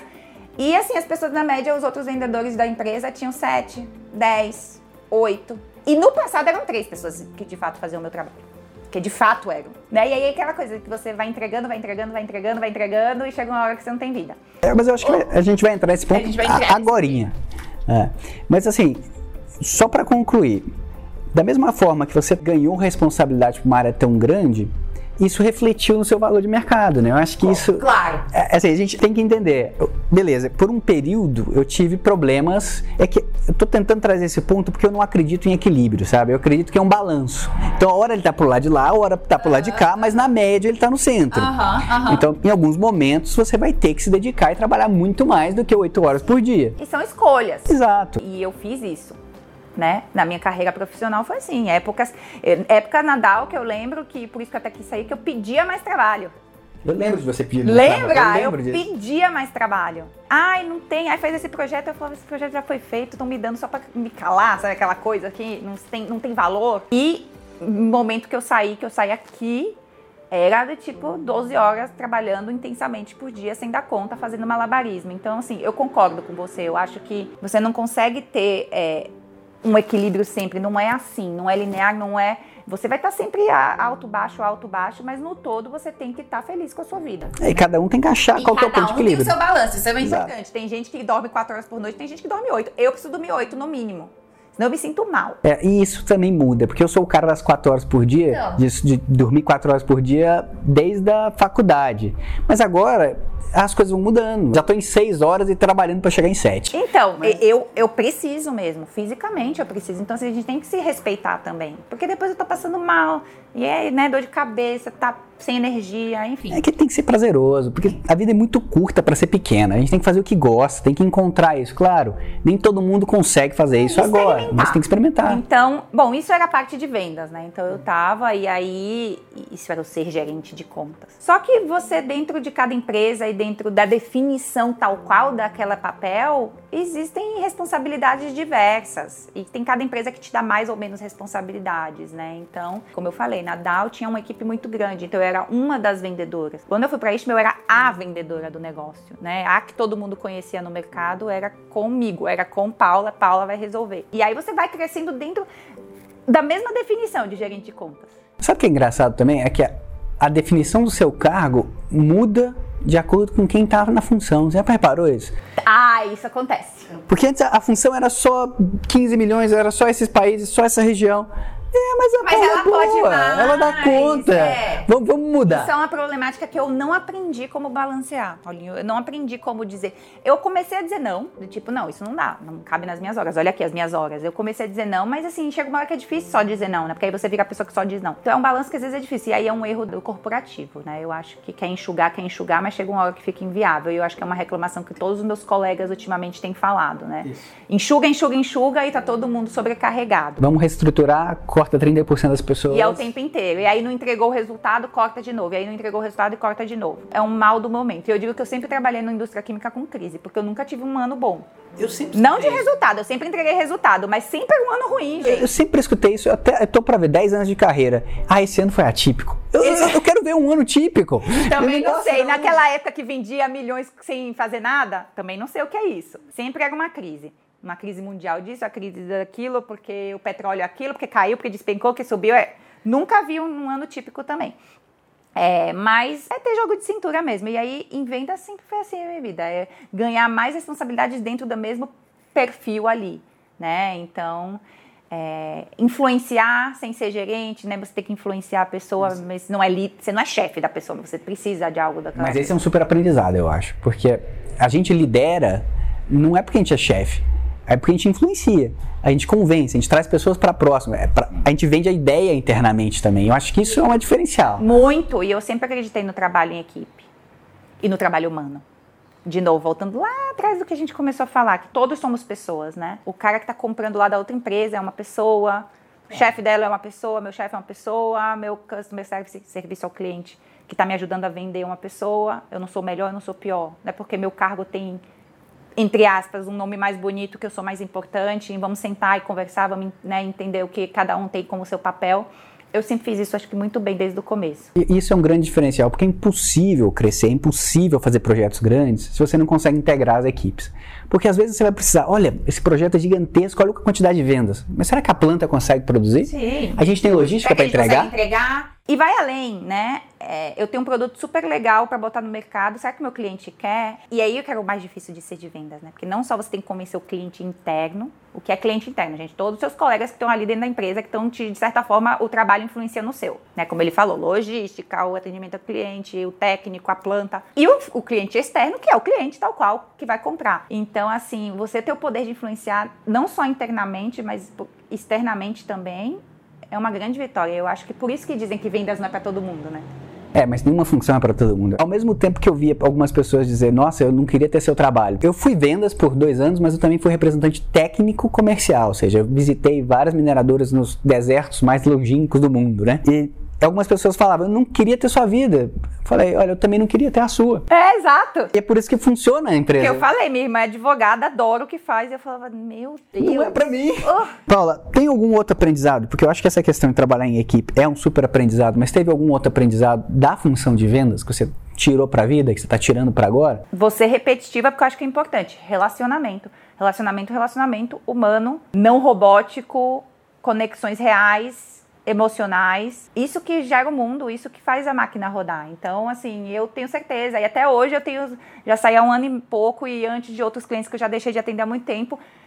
Viraram amigos, eu falo, eu converso, e eu tenho clientes que quiseram me contratar quando eu saí. Eu falei, não, gente, eu quero ir para outro caminho, me deixa uma oportunidade, né? Uma das CEO de uma indústria de, de distribuição falou: vem trabalhar para mim. Eu falei, não, eu não saí pra, porque eu queria outro trabalho. Eu preciso me dar a chance de testar outras coisas. Não, tá bom, Paulo, eu respeito. Mas um dia, quem sabe? Eu falei, um dia, quem sabe? Né? Então, assim, esse é o meu maior aprendizado. Eu assino embaixo no que ela acabou de falar, porque eu não consigo falar melhor do que a definição que ela acabou de fazer. Esse último gancho eu achei legal, porque isso aconteceu comigo também. Quando eu decidi sair da Dow, tiveram dois clientes que me ligaram, bravos comigo. Falou, poxa, Paulo, você queria sair porque você não me avisou. É. Entendeu? Eu falei, foi é. no momento, eu, eu não pensei, desculpa, mas. E aí entra a humildade, né, Paulo? Eu acho que é muito engraçado isso. Quanto mais parece que tem gente que tem o ego gigante, né? É, é importante falar de ego é, como algo que te motiva, mas também te limita às vezes, né? Às vezes a gente deixa o nosso ego sobrepassar. E eu acho que a humildade também de você saber que é bom, mas que tem gente boa aí. E você não é o melhor. Você entrega o seu. Né? Então eu acho que isso um pouco atrapalha, né? De você ver o seu potencial e o seu poder no mercado. Né? Você... Nem tanto, nem tão pouco, gente. Mas você nunca vai saber se você não testar o mercado. Não né? testar. Porque você está num ambiente fechado da sua empresa. Exatamente. Você está num mundinho desse tamanho, uma amostra, né? É, a gente fala de amostragem, é um, uma amostrinha desse tamanho, né? E uma coisa que sempre me. Eu fiz umas duas vezes aquele feedback 360 que é, gente, feedback é o retorno, é né, alguém falar sobre o seu trabalho, é fazer uma, uma revisão do seu trabalho. E você tem uma coisa no mundo corporativo, você faz 360, ou seja, passa por todo mundo que tem ligação com você, vai falar sobre você, responder algumas perguntas é, de como você se comporta. É, os clientes também podem responder isso e você também responde isso. O que você acha de você mesmo. As duas vezes que eu fiz, as duas vezes eu me colocava abaixo do que eu, os outros colocavam que as pessoas te veem como você consigo... de fato é. E você que tá Não sei, né? Não sei. Mas isso foi um aprendizado também. De peraí, eu posso subir um pouquinho a minha nota, porque, né, as pessoas estão vendo isso. Né? Então, um pouco de humildade também, acho que é, é um aprendizado que sempre, sempre vai funcionar para tudo. Paula, mas olha, tem, tem um ditado em Minas Gerais que é o seguinte: o pessoal vê as cachaças que eu bebo, mas ninguém vê os tombos que eu levo. É, então, assim, eu acho que a gente tá num momento bom, é mostrar uma cachaça que a gente andou bebendo. Mas e aí? Como é que foram os tombos? Qual, qual foi a parte ruim também? Vamos falar. Essa metáfora, eu bebo várias cachaças porque eu me aventuro em muita coisa, sem dúvida. Mas tomo vários tomos também. Mais do que tomos, tropeços. Né? A gente vai tropeçando. Eu rolo barranco abaixo de vez em quando. Não, eu acho que é importante falar que eu acho que é muito lindo quando a gente senta para falar do que deu certo, mas a gente não fala das dores que a gente passou, do sofrimento que existiu é, né, em torno daquilo, dos tombos que se levou, dos aprendizados que a gente levou. Gente, como qualquer pessoa, normal. Eu, a cada mudança que eu me proponho, tem choro, tem sofrimento, tem questionamento, tem auto-julgamento, tem angústia, tem noite sem dormir, todos. É, a minha psicóloga fala muito isso. Paula, eu nunca vi uma pessoa que gosta tanto de mudança como você, mas que sofre tanto com a mudança. Quer paradoxo maior, gente? Eu amo mudar, eu sempre estou buscando mudança. A minha vida inteira eu sempre tentei coisas novas. Mas, gente, eu sofro muito. Porque você cria laços reais. Eu e você tem... laços reais, isso é dolorido. É dolorido romper. Tudo bem, a gente mantém a amizade, mas a gente não vai ver as pessoas é com tanta coisa. frequência, e aí, não é a mesma você coisa. amizade, coleguismo. Isso. Também se aprende que, né, tem, a gente tem colega de muita gente, mas são poucos que são amigos. Mas é, me custa muito mudar.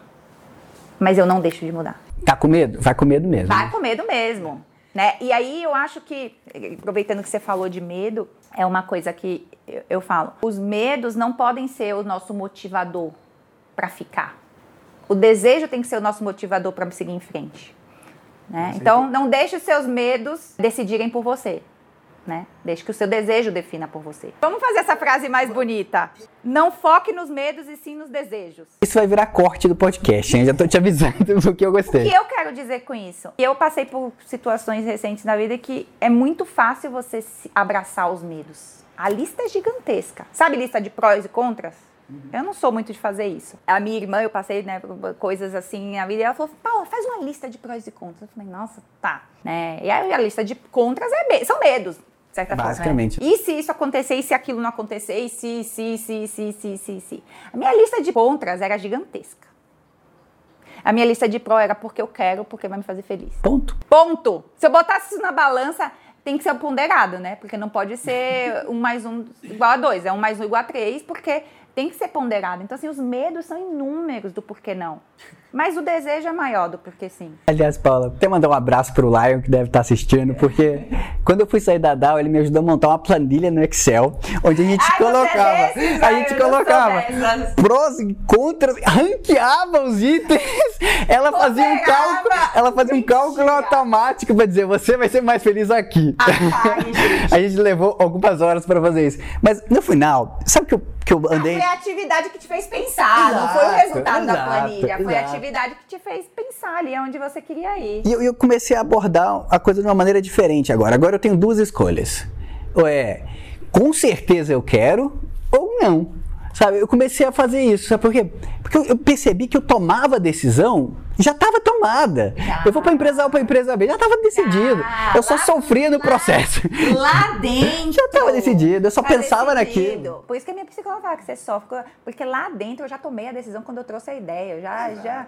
Mas aquilo vai dando voltas e você vai sofrendo e você perde noites e tal. E eu aprendi um pouco a lidar com isso. Eu, eu, eu continuo com muitos medos, mas eu aprendi a encurtar o processo de decisão né? E eu vejo pelas decisões que eu tomei na vida, cada vez eu vou fazendo de uma forma mais rápida para encurtar esse sofrimento. Perfeito, eu acho que isso, isso, faz todo sentido.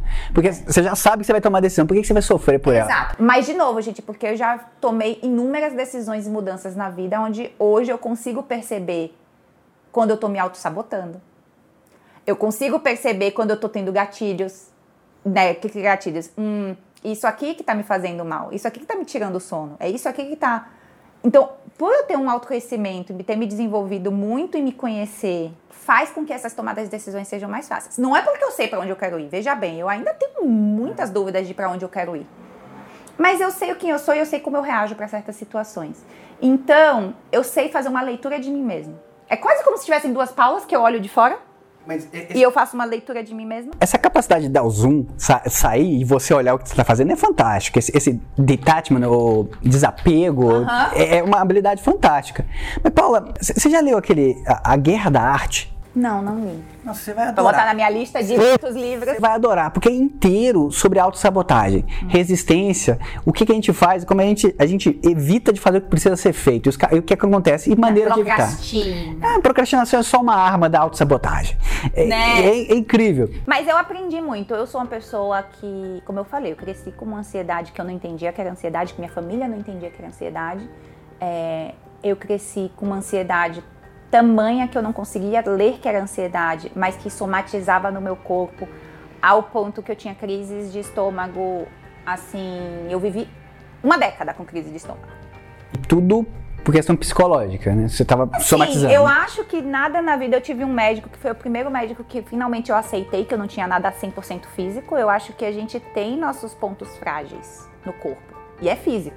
Você, uma pessoa tem um estômago mais sensível que o outro. É, mas tem certas coisas que atacam você. Mas tem gatilho, de novo, tem coisas que vão te levar ao seu extremo, né? Então eu sempre tive um estômago mais frágil, é da minha família. Porém, eu chegava num nível de desconforto e eu, tudo que eu comia eu me sentia mal, era uma coisa terrível. E eu fiquei anos na minha racional, eu preciso saber o que eu tenho. Peraí.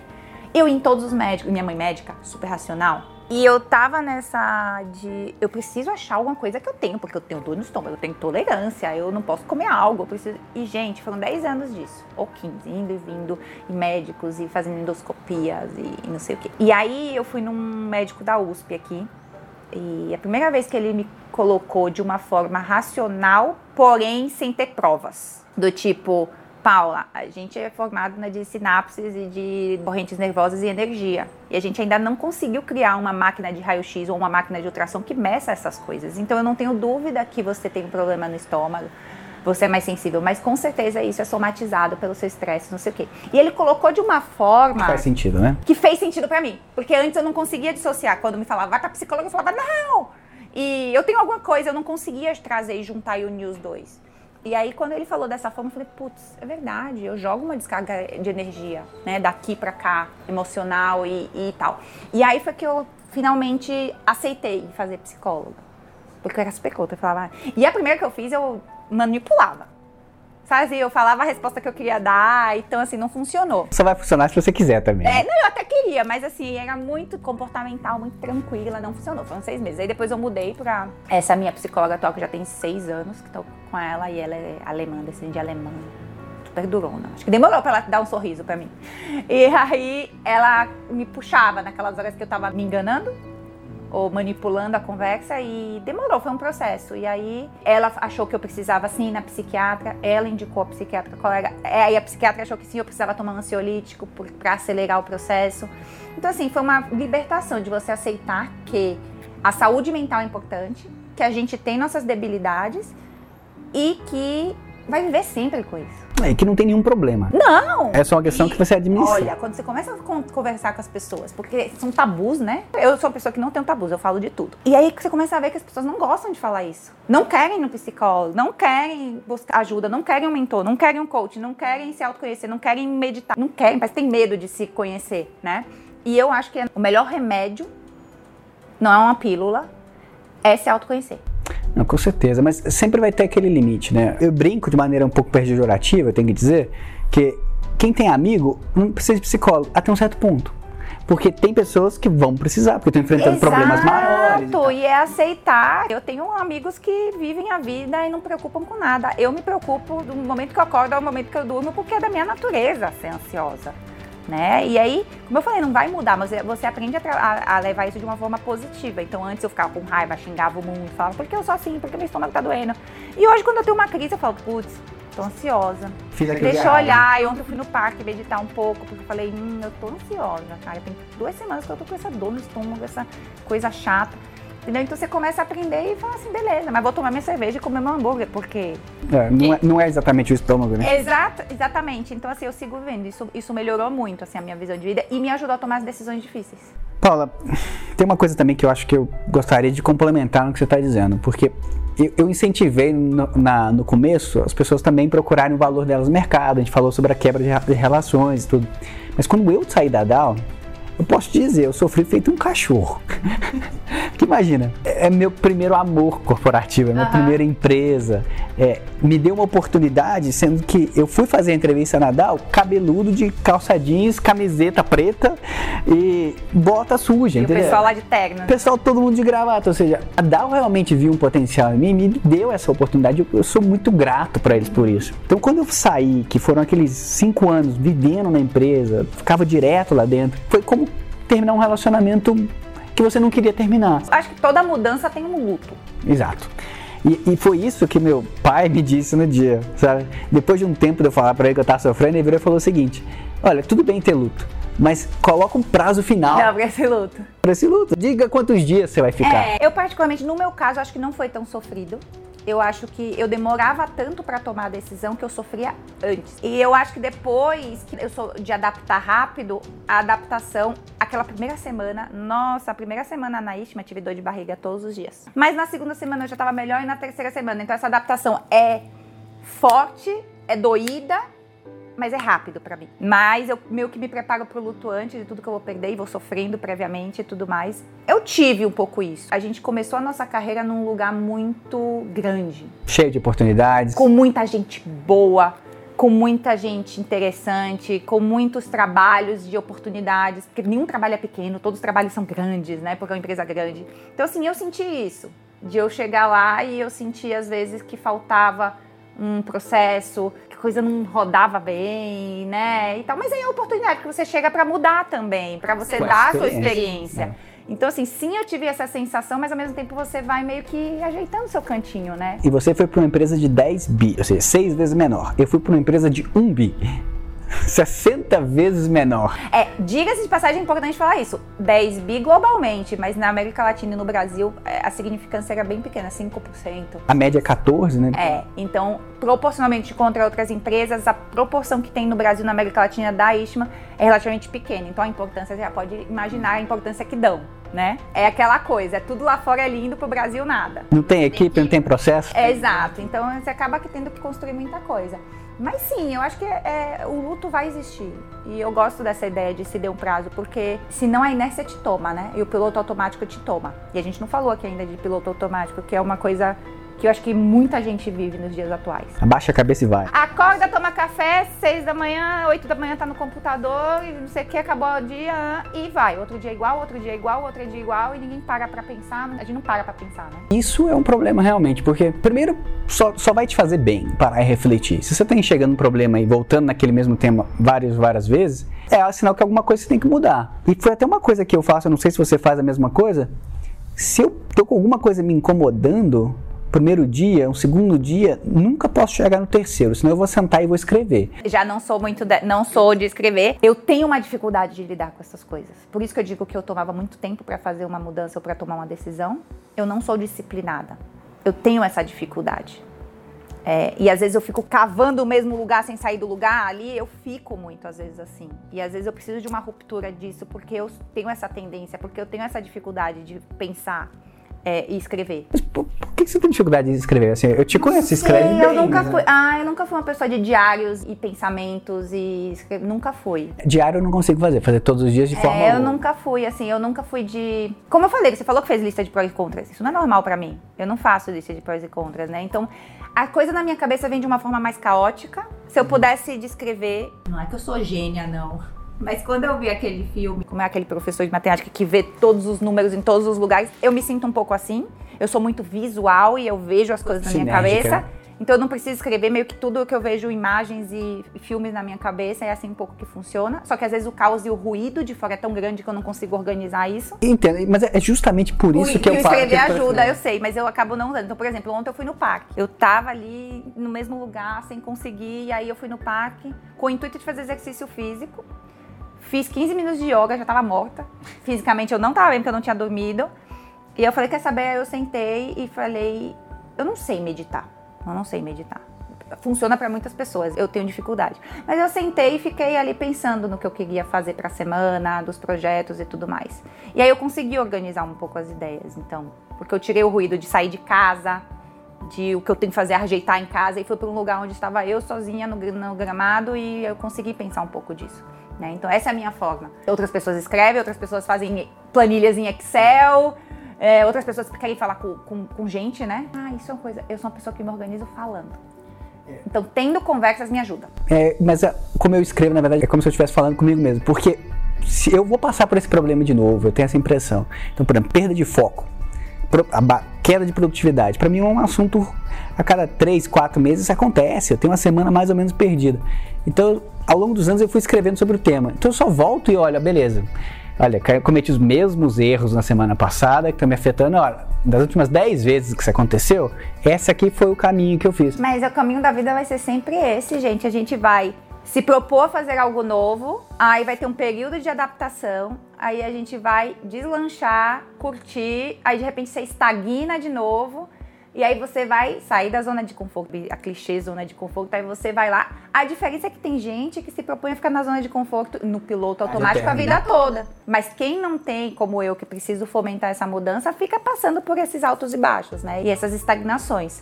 E foi aí, eu acho que numa nessas estagnações que eu decidi fazer algo diferente na vida, que foi rodar o mundo porque eu sempre gostei de viajar. E esse é um assunto que eu realmente estava esperando para te perguntar, né? Porque você fez um ano sabático, a volta pelo mundo. Literalmente. Mas, diferente do meu caso, você fez isso com estilo. Então conta um pouquinho, é, velho. É, foram exatamente 365 dias, por isso que eu digo que foi literalmente um ano. O mesmo dia, acho que foi um 13 de abril.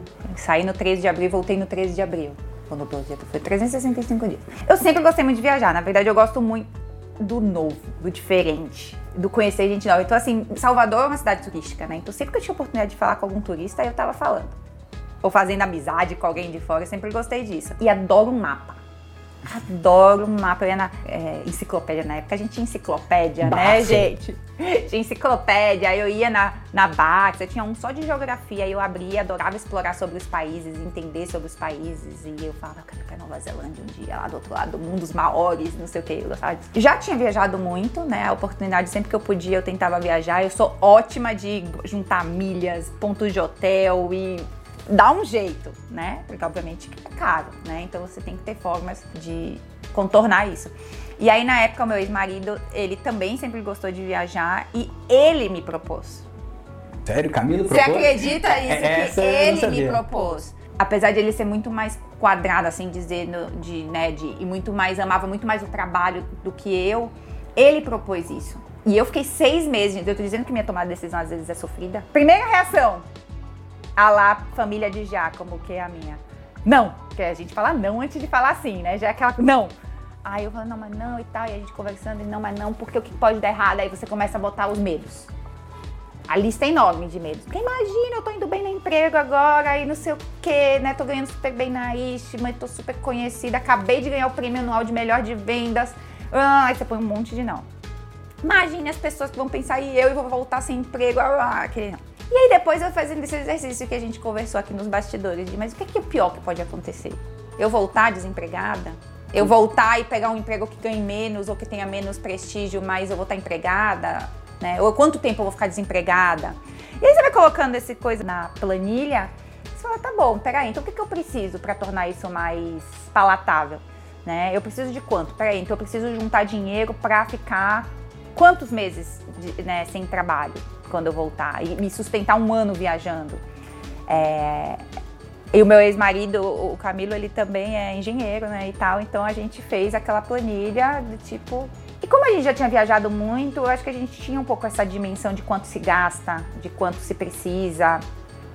Se eu te disser que a gente fez a planilha, gente, a gente errou no 1%. Você acredita nisso? Vai pro currículo isso. Eu pus no LinkedIn lá o currículo eletrônico lá. Vocês conhecem, né, gente? O Facebook de trabalho. Eu coloquei lá mas, e, e, tipo, planejamento financeiro do sabático, erro de 1%. Juro. Variação da moeda.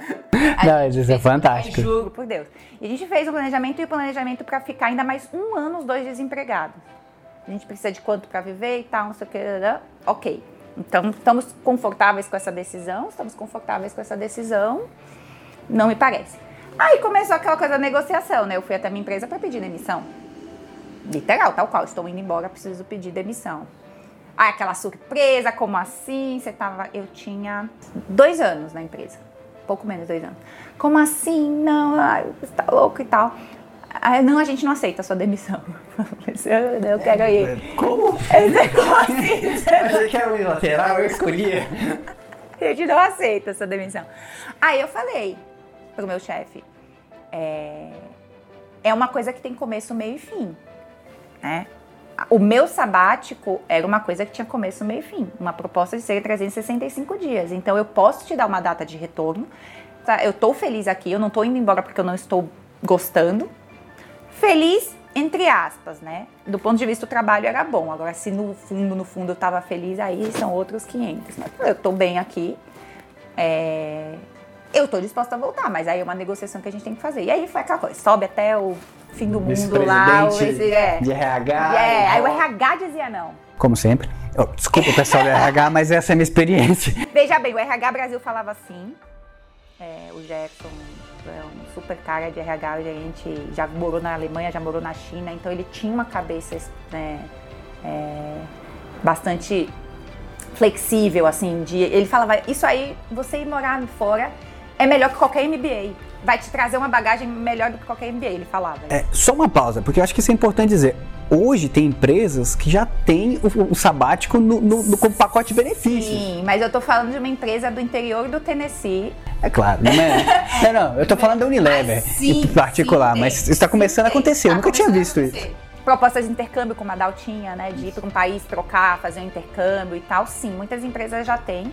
A Schmidt extremamente é, old school, muito, muito com a mentalidade muito antiga para isso. Foi uma briga. Uns falavam, lá, a gente vai continuar não pagando ela porque eles não, a gente congela o pagamento, mas ela vai voltar com o emprego para tomar cafezinho em Paris. Teve gente que falou isso. E já meu, meu gerente de RH falava, não, mas ela vai voltar com uma bagagem melhor que o MBA. O, o RH lá de fora falava, vocês estão loucos. Enfim, no final das contas foi o VP Master, Master lá que deu, falou sim, sim. É, então é, de novo, tenha o seu currículo, tenha as suas entregas, porque no final das contas o cara falou, eu prefiro ela aqui do que quando ela voltar aí para concorrência. Sem dúvida. Sabe, eu prefiro ela aqui. E aí foi isso. Então eu fui, já foi, foi, um sabático que no final das contas, depois de passar por essa turbulência de vou pedir demissão, seis meses sofrendo, eu vou, não vou. É, no final das contas, ao fazer os cálculos, ver que a gente tinha financeiramente um colchão, saber que eu ia retornar com um emprego, tirou esse peso. É, foi muito mais, mais leve, ficou né? bem mais tranquilo. Mas assim, só para voltar, a gente, é importante dizer isso também. Eram duas pessoas que estavam em cargos altos, que tinham recebido salário, bons salários ao longo de anos, que foram juntando dinheiro e investindo, imagina. Exatamente. Eu acho que isso é uma coisa que eu aprendi do meu pai sempre. Você não gasta tudo que tem, né? Você guarda X%. Eu sempre fui isso desde a minha mesada como criança lá. Eu guardava a minha mesadinha. É, então foi, foi, foi isso, né? Eu não preciso comprar as coisas mais caras. É, eu vivia, a gente vivia bem, a gente saía, né, de, de restaurantes e tal, mas assim, você não precisa ir lá gastar com o vinho mais caro. Você não precisa comprar a bolsa mais cara. Né? Você tem que fugir da corrida dos ratos, né? Ah, eu vou comprar isso porque fulano tá comprando. Para. Gente, o que, é, que você realmente carro precisa? mais caro. Sabe qual é o melhor carro, gente, que eu aprendi nesses 10 anos? O carro da empresa. Esse é o melhor que é de graça. Eu amava carro. Ah, eu quero aquela Mercedes e tal. Depois, eu quero o carro que eu não tenho que pagar o IPVA, nem a manutenção, nem a gasolina. Porque isso vira investimento, isso te dá liberdade e segurança. Porque, poxa, liberdade financeira te permite dizer não para muita coisa. Te permite e te ser dá você o privilégio mesmo. tomar muitas mudanças e, e, e tomar muitos riscos, Exato. sem dúvida. E é esse balanço que a gente tem que aprender na nossa vida. É não vou fazer agora para poder fazer depois, mas também não vou deixar tudo para depois, senão não vou viver agora. Esse aí é o ponto correto. É qual que é o meio do caminho? Qual, qual é uma qualidade de vida que você pode ter, que vai te agradar, vai te fazer feliz, e o que, que você pode transferir para os seus investimentos, né? Para você ter para o seu futuro. E aí a gente foi. E aí eu sou adoro planejar essas coisas, gente. A agência de viagens me chame. O pior que não é brincadeira, quando eu voltei uma agência de viagem premium daqui da, de São Paulo, me chamou para trabalhar, fazer pacotes desses mais é, especializados.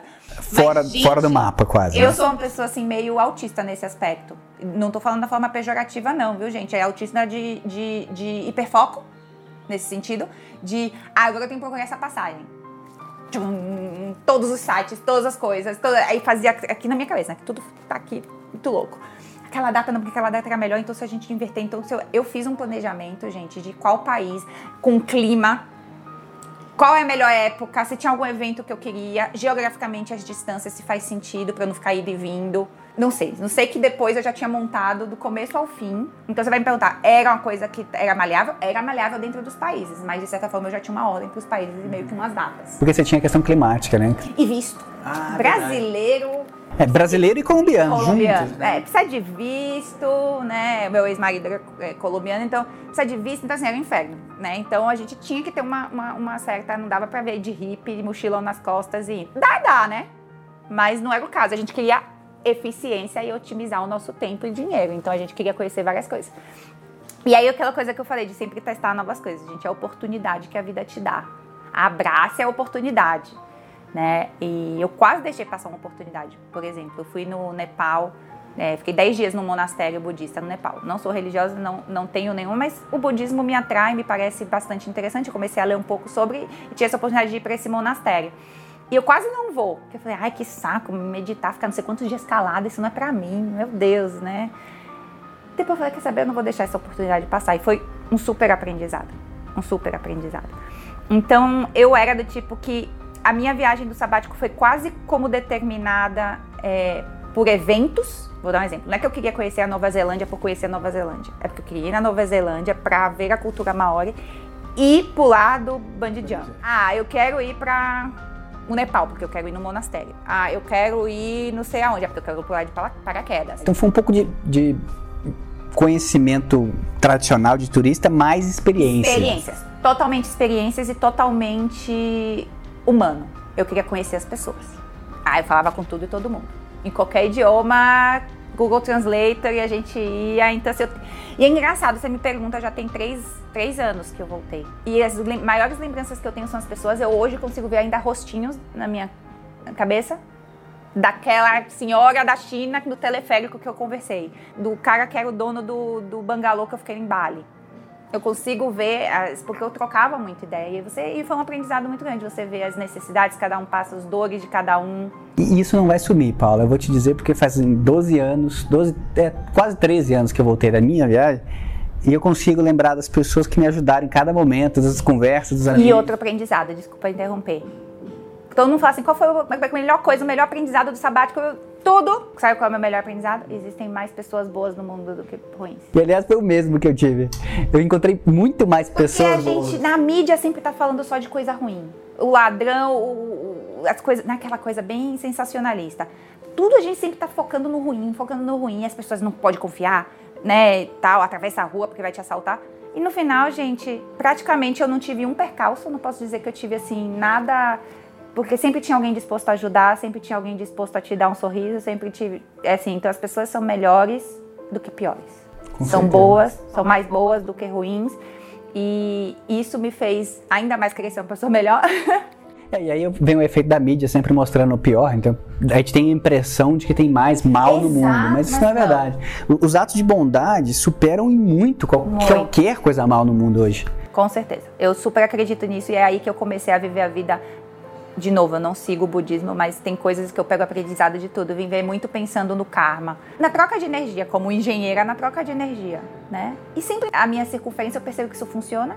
No outro dia eu fui vender um móvel. A menina me pagou antes de eu levar o móvel. Eu falei, nossa, obrigada pela confiança. Ela, ah, eu prefiro confiar do que confiar. Eu falei, você é das minhas. Eu também, o máximo que aconteceu é eu perder 200 reais. Mas eu tô confiando e tudo mais, sabe? E aí marquei o dia e fui lá entregar. E ela não sabia se eu ia lá entregar. E eu fui lá, botei dentro do carro lá e vamos entregar. Então, assim, eu prefiro acreditar do que não acreditar, eu prefiro confiar do que não confiar. Paula, e eu falei que você fez essa viagem com mais estilo do que eu, né? Mas é, só para contextualizar essa questão, né? Eu estava no meio da faculdade, logo depois de ter ganhado o prêmio de melhor pesquisador jovem, né? Ou seja, chutei o Paulo Barraca, falei, quer saber? Eu voltei e não gostei, não me reconheci naquele ambiente. Falei, a vida precisa fazer sentido. Uhum. E ela tinha perdido sentido naquele momento, né? Uhum. Então, eu tinha feito um estágio, chamava estágio interdisciplinar de vivência juntavam vários movimentos sociais, várias pessoas do mundo inteiro, aliás, da América Latina inteira, e apresentavam as experiências. O que, que cada grupo jovem estava fazendo em cada região. Uhum. E eu conheci muita gente da Colômbia nessa época. Uhum. E aliás, foi a primeira vez que eu quis ir para a Colômbia, que saí do Brasil, foi por isso. Porque eu vi que muita coisa que eu fazia no centro acadêmico, que eu fazia nas outras empresas, essas pessoas, nesses grupos jovens em outros países, também estavam fazendo. Aí eu falei, nossa, eu quero conhecer, eu quero integrar isso. Só que o prêmio que eu ganhei foi, foi, foi bem pequeno, o que eu consegui fazer não dava para pagar 5% da, da viagem, né? Eu tinha acabado de aprender a fazer malabares. Eu falei, quer saber, vou fazer malabares no semáforo. Comprei no Mercado Livre um malabar de fogo e aprendi no semáforo. E vivi oito meses assim. Né? É, eu já sou mais medrosa para essas coisas assim, então. Eu, eu tava no meio da faculdade, eu tava no meio da faculdade, não tinha outra opção. A família não tinha como ajudar nisso, né? E, eu... e de novo o que a gente falou, a gente faz o que tem dentro do limite que tem, tomando o risco que pode. E no momento que dá. Mas faz. Aquilo que você colocou, né? Você viu que tinha mais pessoas boas do que ruins. E foi exatamente o que eu vi também. Quantas pessoas me ajudaram, quantas pessoas estavam lá, riram, brincaram comigo, me receberam na casa delas. Na época eu usava o Couchsurfing, fiquei na casa de várias pessoas que viraram amigos até hoje. Sim, e eu acho que a gente precisa focar mais nisso e trazendo para a nossa realidade que a gente estava falando de transições e mudanças, é que tem mais para dar certo do que dar errado, gente. Com certeza. Mas olha, deixa eu só te fazer uma pergunta agora para finalizar esse bloco, que é o seguinte. Quando eu voltei, eu tive dificuldade. O corpo tinha voltado, né? mas a cabeça tava, tava lá em Alter do Chão, tava lá na Colômbia, tava lá no Equador, porque eu, eu fiz a volta. Fui para o sul do Brasil, depois voltei pela América do Sul inteira e entrei pela Venezuela, na Amazônia. Para mim era impossível tá assistindo aquela aula de eletromagnetismo, sentado numa cadeira, e lembrando que eu tava em Alter do Chão nadando com, com boto fazia um mês, eu não conseguia. Isso pra mim foi, foi, Eu passei perto de depressão nessa época, eu literalmente passei muito perto. Eu acho que pra mim não foi tão drástico, porque como eu falei, pra mim era um projeto que tinha fim. Quando eu, eu, eu desenhei ele, ele tinha fim, ele tinha data, ele tinha passagem de volta. Não foi aberto. E eu tinha um emprego para voltar, que eu retomei. Então, assim, foi dolorido? Óbvio que foi. Toda nova adaptação é dolorida, você quer viver aquelas coisas. É ótimo não ter hora para acordar, é ótimo não ter que entregar as coisas. E eu voltei para uma situação aonde foi: ah, posso estar voltando, então toma aqui mais o México. Aproveita. Você não foi fazer ninguém fora? Você faz tudo que você fazia antes e mais tudo que seu colega faz no México. Agora você vai fazer o papel de dois. Então já foi aquela coisa, puta merda, né? Eu vou viver no, no avião de novo. Todo mês eu tava no México, né? E eu sou uma pessoa que tenho labirintite o avião não é meu amigo, né? Eu aprendi no meu sabático a conviver com isso, mas assim, eu chegava e ia dormir, não chegava e ia para uma reunião. Então foi sofrido, foi sofrido mais nesse sentido, não de que aquilo, aquela fase boa estava acabando e que nunca mais eu ia viajar pelo mundo, mas foi sofrido de eu meio que cair na real que de fato aquela não era a vida que eu queria. Então talvez isso me ajudou no momento que eu voltei, pisei o pé no corporativo e ficou tão duro, tão intenso. Os dois últimos anos é, que eu estive no corporativo foram os meus piores anos em termos de quantidade de trabalho, de entrega. Então foi para mim foi um chacoalhão de falar, é, você viu que tem outro tipo de vida, você viveu um momento lindo fazendo nada, no sentido de produção, né, de, de, de trabalho. E agora você cai de paraquedas nesse corporativo de novo, de, de assim, mergulhado até o fundo. E aí foi para mim um, momento de falar, não quero. Mas o que, que eu quero, não sei, não quero. Levou dois anos sem achar o que você queria? Três, né? Porque já tem um ano que eu tô fora. Hoje eu acho que eu tenho clareza as duas, os dois caminhos que eu quero tomar e que eu tô projetando, e que eu tô experimentando e tô trabalhando. Mas assim, imagina, para quem estudou moda e tinha pintura como hobby, mas adora design de interiores, mas arquitetura. Eu fiquei assim, e aí o que eu percebi, é, de novo, cada um faz do seu jeito, gente. Eu trabalhava 12, 14 horas por dia e vivia no avião. É meu, meu estilo também. Então. então eu não conseguia fazer outro projeto. Porque muita gente falou, mas você precisa largar o emprego antes de você saber o que você vai fazer. Eu falei, gente, eu não consigo nem entregar o que eu tenho. E eu não vou entregar pela metade, porque não é da minha parte. Eu poderia estar lá ganhando meu salário e entregando pior, porque. Cai a performance? Cai a performance, tudo bem, paciência, né? Eu não vou ser a melhor e como eu sempre estava me propondo a ser, mas beleza. Mas eu não consigo, não consigo focar. Eu sou uma pessoa que tem começo, meio fim, eu não consigo focar. Então chegou um momento que eu falei, não, não dá, eu preciso sair. Então, meu, esse meu primeiro ano pós saída é de experimentação. De novo, privilégio de poder experimentar, né? Mas eu não sei, a resposta eu não sei ainda 100% qual é o meu caminho. Eu só sabia que eu não queria mais aquilo ali. Já é muito bom. Você já sabia para onde você não queria ir. Isso traz a gente para onde você tá indo agora, né? Porque a gente só falou da Paula antiga. Hum. Agora tem uma nova Paula sendo, sendo trazida para o mundo aí. Conta pra gente um pouquinho. Eu acho que tudo é um processo, né? Tudo é uma cadeia que tá é, completamente ligada. Eu acho que desde o processo que eu comecei a fazer terapia, desde o processo que eu comecei a querer me entender mais, que eu fiz coaching, que eu me formei coach, e depois é, o mundo corporativo, acho que tudo isso vai te mostrando, é por aqui? Não, não é por aqui. Por aqui? Não, não é por aqui. E eu tinha uma fixação por muito tempo de que eu precisava achar um propósito na vida. E eu acho que isso é uma coisa que colocam na nossa cabeça, né? Que você precisa ter um propósito, você precisa ter um propósito de vida. E, e eu ficava nervosa porque eu não tinha um propósito porque eu não conseguia focar em uma coisa só. E eu acho que quando eu me libertei disso, de aceitar que eu não precisava ter um propósito, uma coisa gigantesca, e que sim, o meu propósito era ser uma pessoa boa e fazer bem o que eu pudesse fazer, isso, isso. me abriu. É engraçado você falar isso, porque isso é um super propósito, né? Eu quero exato, ser uma pessoa boa. Pô. Exato, ponto. Independente do que eu faço como profissão, sabe aquela coisa? Sabe quando você vai se apresentar e a pessoa te pergunta quem é você e aí você responde a sua profissão?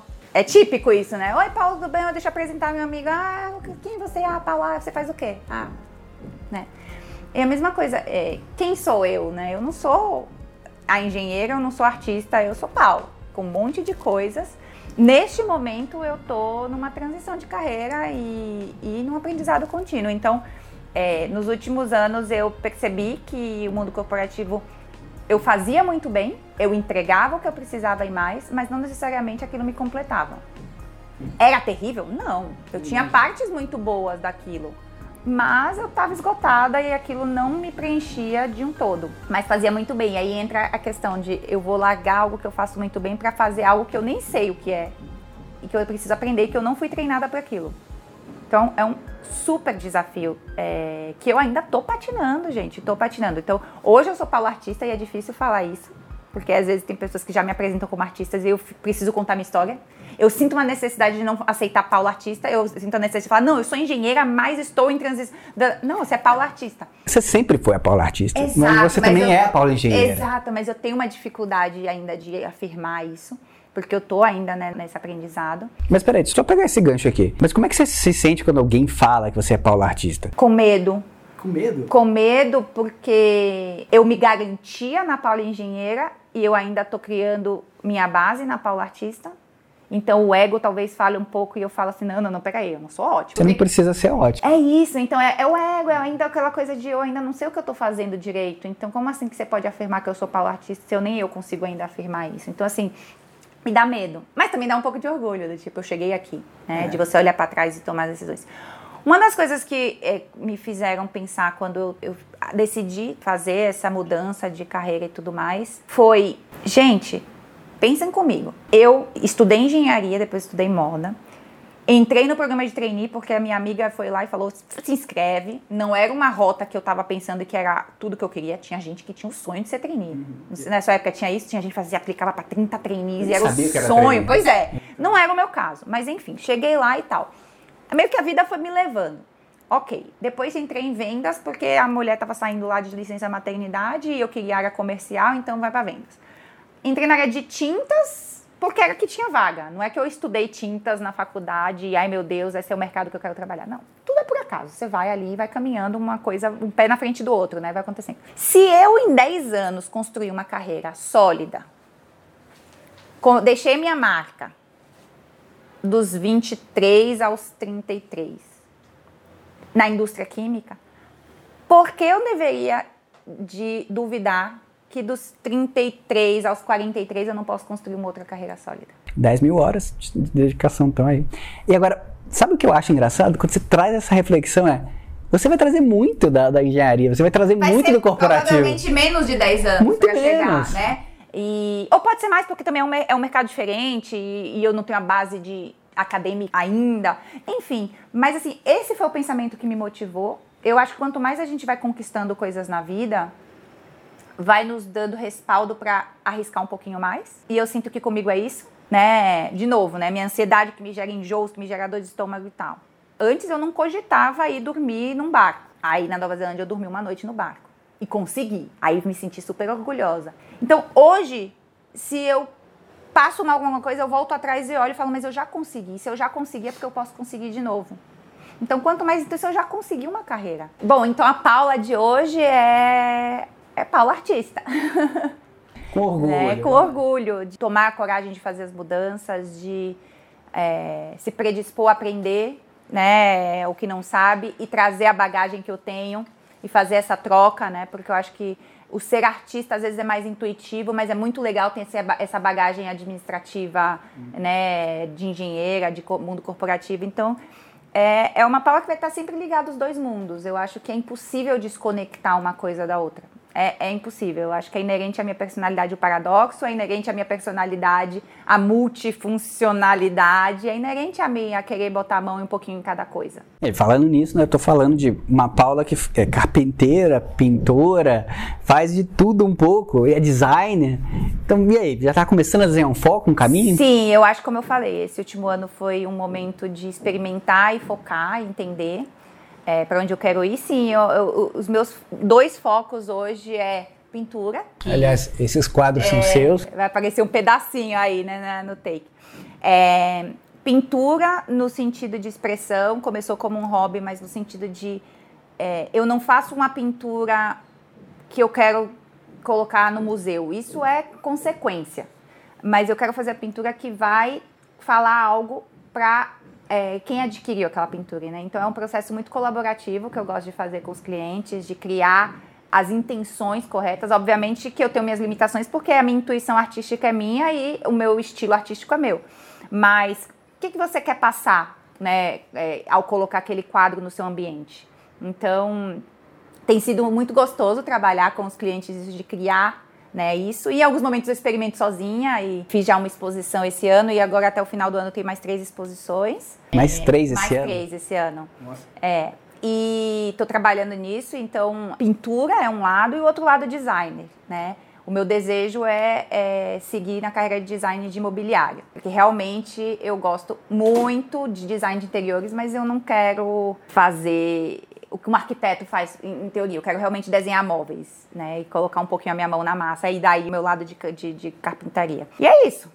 Esses são os meus dois focos hoje. Que legal. Mão na massa é sempre muito gostoso, né? A gente é humano, a gente precisa disso também. Sim, foi uma coisa que eu perdi. Né? Eu acho que eu sempre fui muito de colocar a mão quando era mais nova e é, tudo eu queria me meter tanto criar o design, como eu falei, né? Eu fiz, eu desenhei meus vestidos, desenhei meus móveis quando eu era mais nova, ajudava meu pai a aprender tudo, furar, né? Usar furadeira, adorava.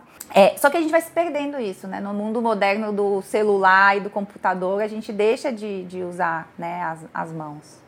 E eu tô redescobrindo isso nos últimos anos. Pelo menos eu preciso, né? Eu comecei com cutelaria como hobby porque eu gosto de máquina, eu gosto de cortar, gosto de martelar as coisas, botar o fogo. É, isso virou um hobby justamente por isso. Assim, é uma questão humana mesmo, de, de precisar fazer ferramenta, precisar usar. Eu tenho tirado muito prazer disso. E, e então esses são os dois focos. Então, tanto eu vou ter minhas exposições, onde vão ser pra, é, é, quadros já desenvolvidos, Assim como eu faço quadros por encomenda, no qual, como eu falei, tem esse questionário para a gente sentir o que, que você quer, né? Você quer um quadro para sua casa, você quer um quadro para o seu escritório, então vamos sentir aqui juntos o que, que, que tem necessidade para esse ambiente. E a parte de design de imóveis, que eu já tenho muitas coisas no meu caderninho aí, mas obviamente requer mais tempo do ponto de vista técnico para desenvolver essas peças maiores. Perfeito, claro. Tem que implementar isso também em Com escala. Né? Exatamente. E uma coisa, Paula, eu vi uns stories seus antigos e eu vi você pintando com música, dançando, ah, curtindo. E aí, como é que funciona vergonha. isso? Não, de forma nenhuma, na verdade. Hum, na verdade, depende do dia, viu? Como eu falei, eu sou uma pessoa multifuncional. Eu sempre sou aquela pessoa que tem que fazer três coisas ao mesmo tempo. Eu tenho dificuldade de focar e fazer uma coisa só. Eu sempre estou fazendo várias coisas ao mesmo tempo. Então, hora eu estou assistindo um filme pintando ao mesmo tempo, hora eu estou ouvindo música, dançando e pintando. né? Eu lembro que desde criança eu fazia exercício de matemática vendo TV. E minha mãe ficava, ah, você vai errar tudo. E eu gostava.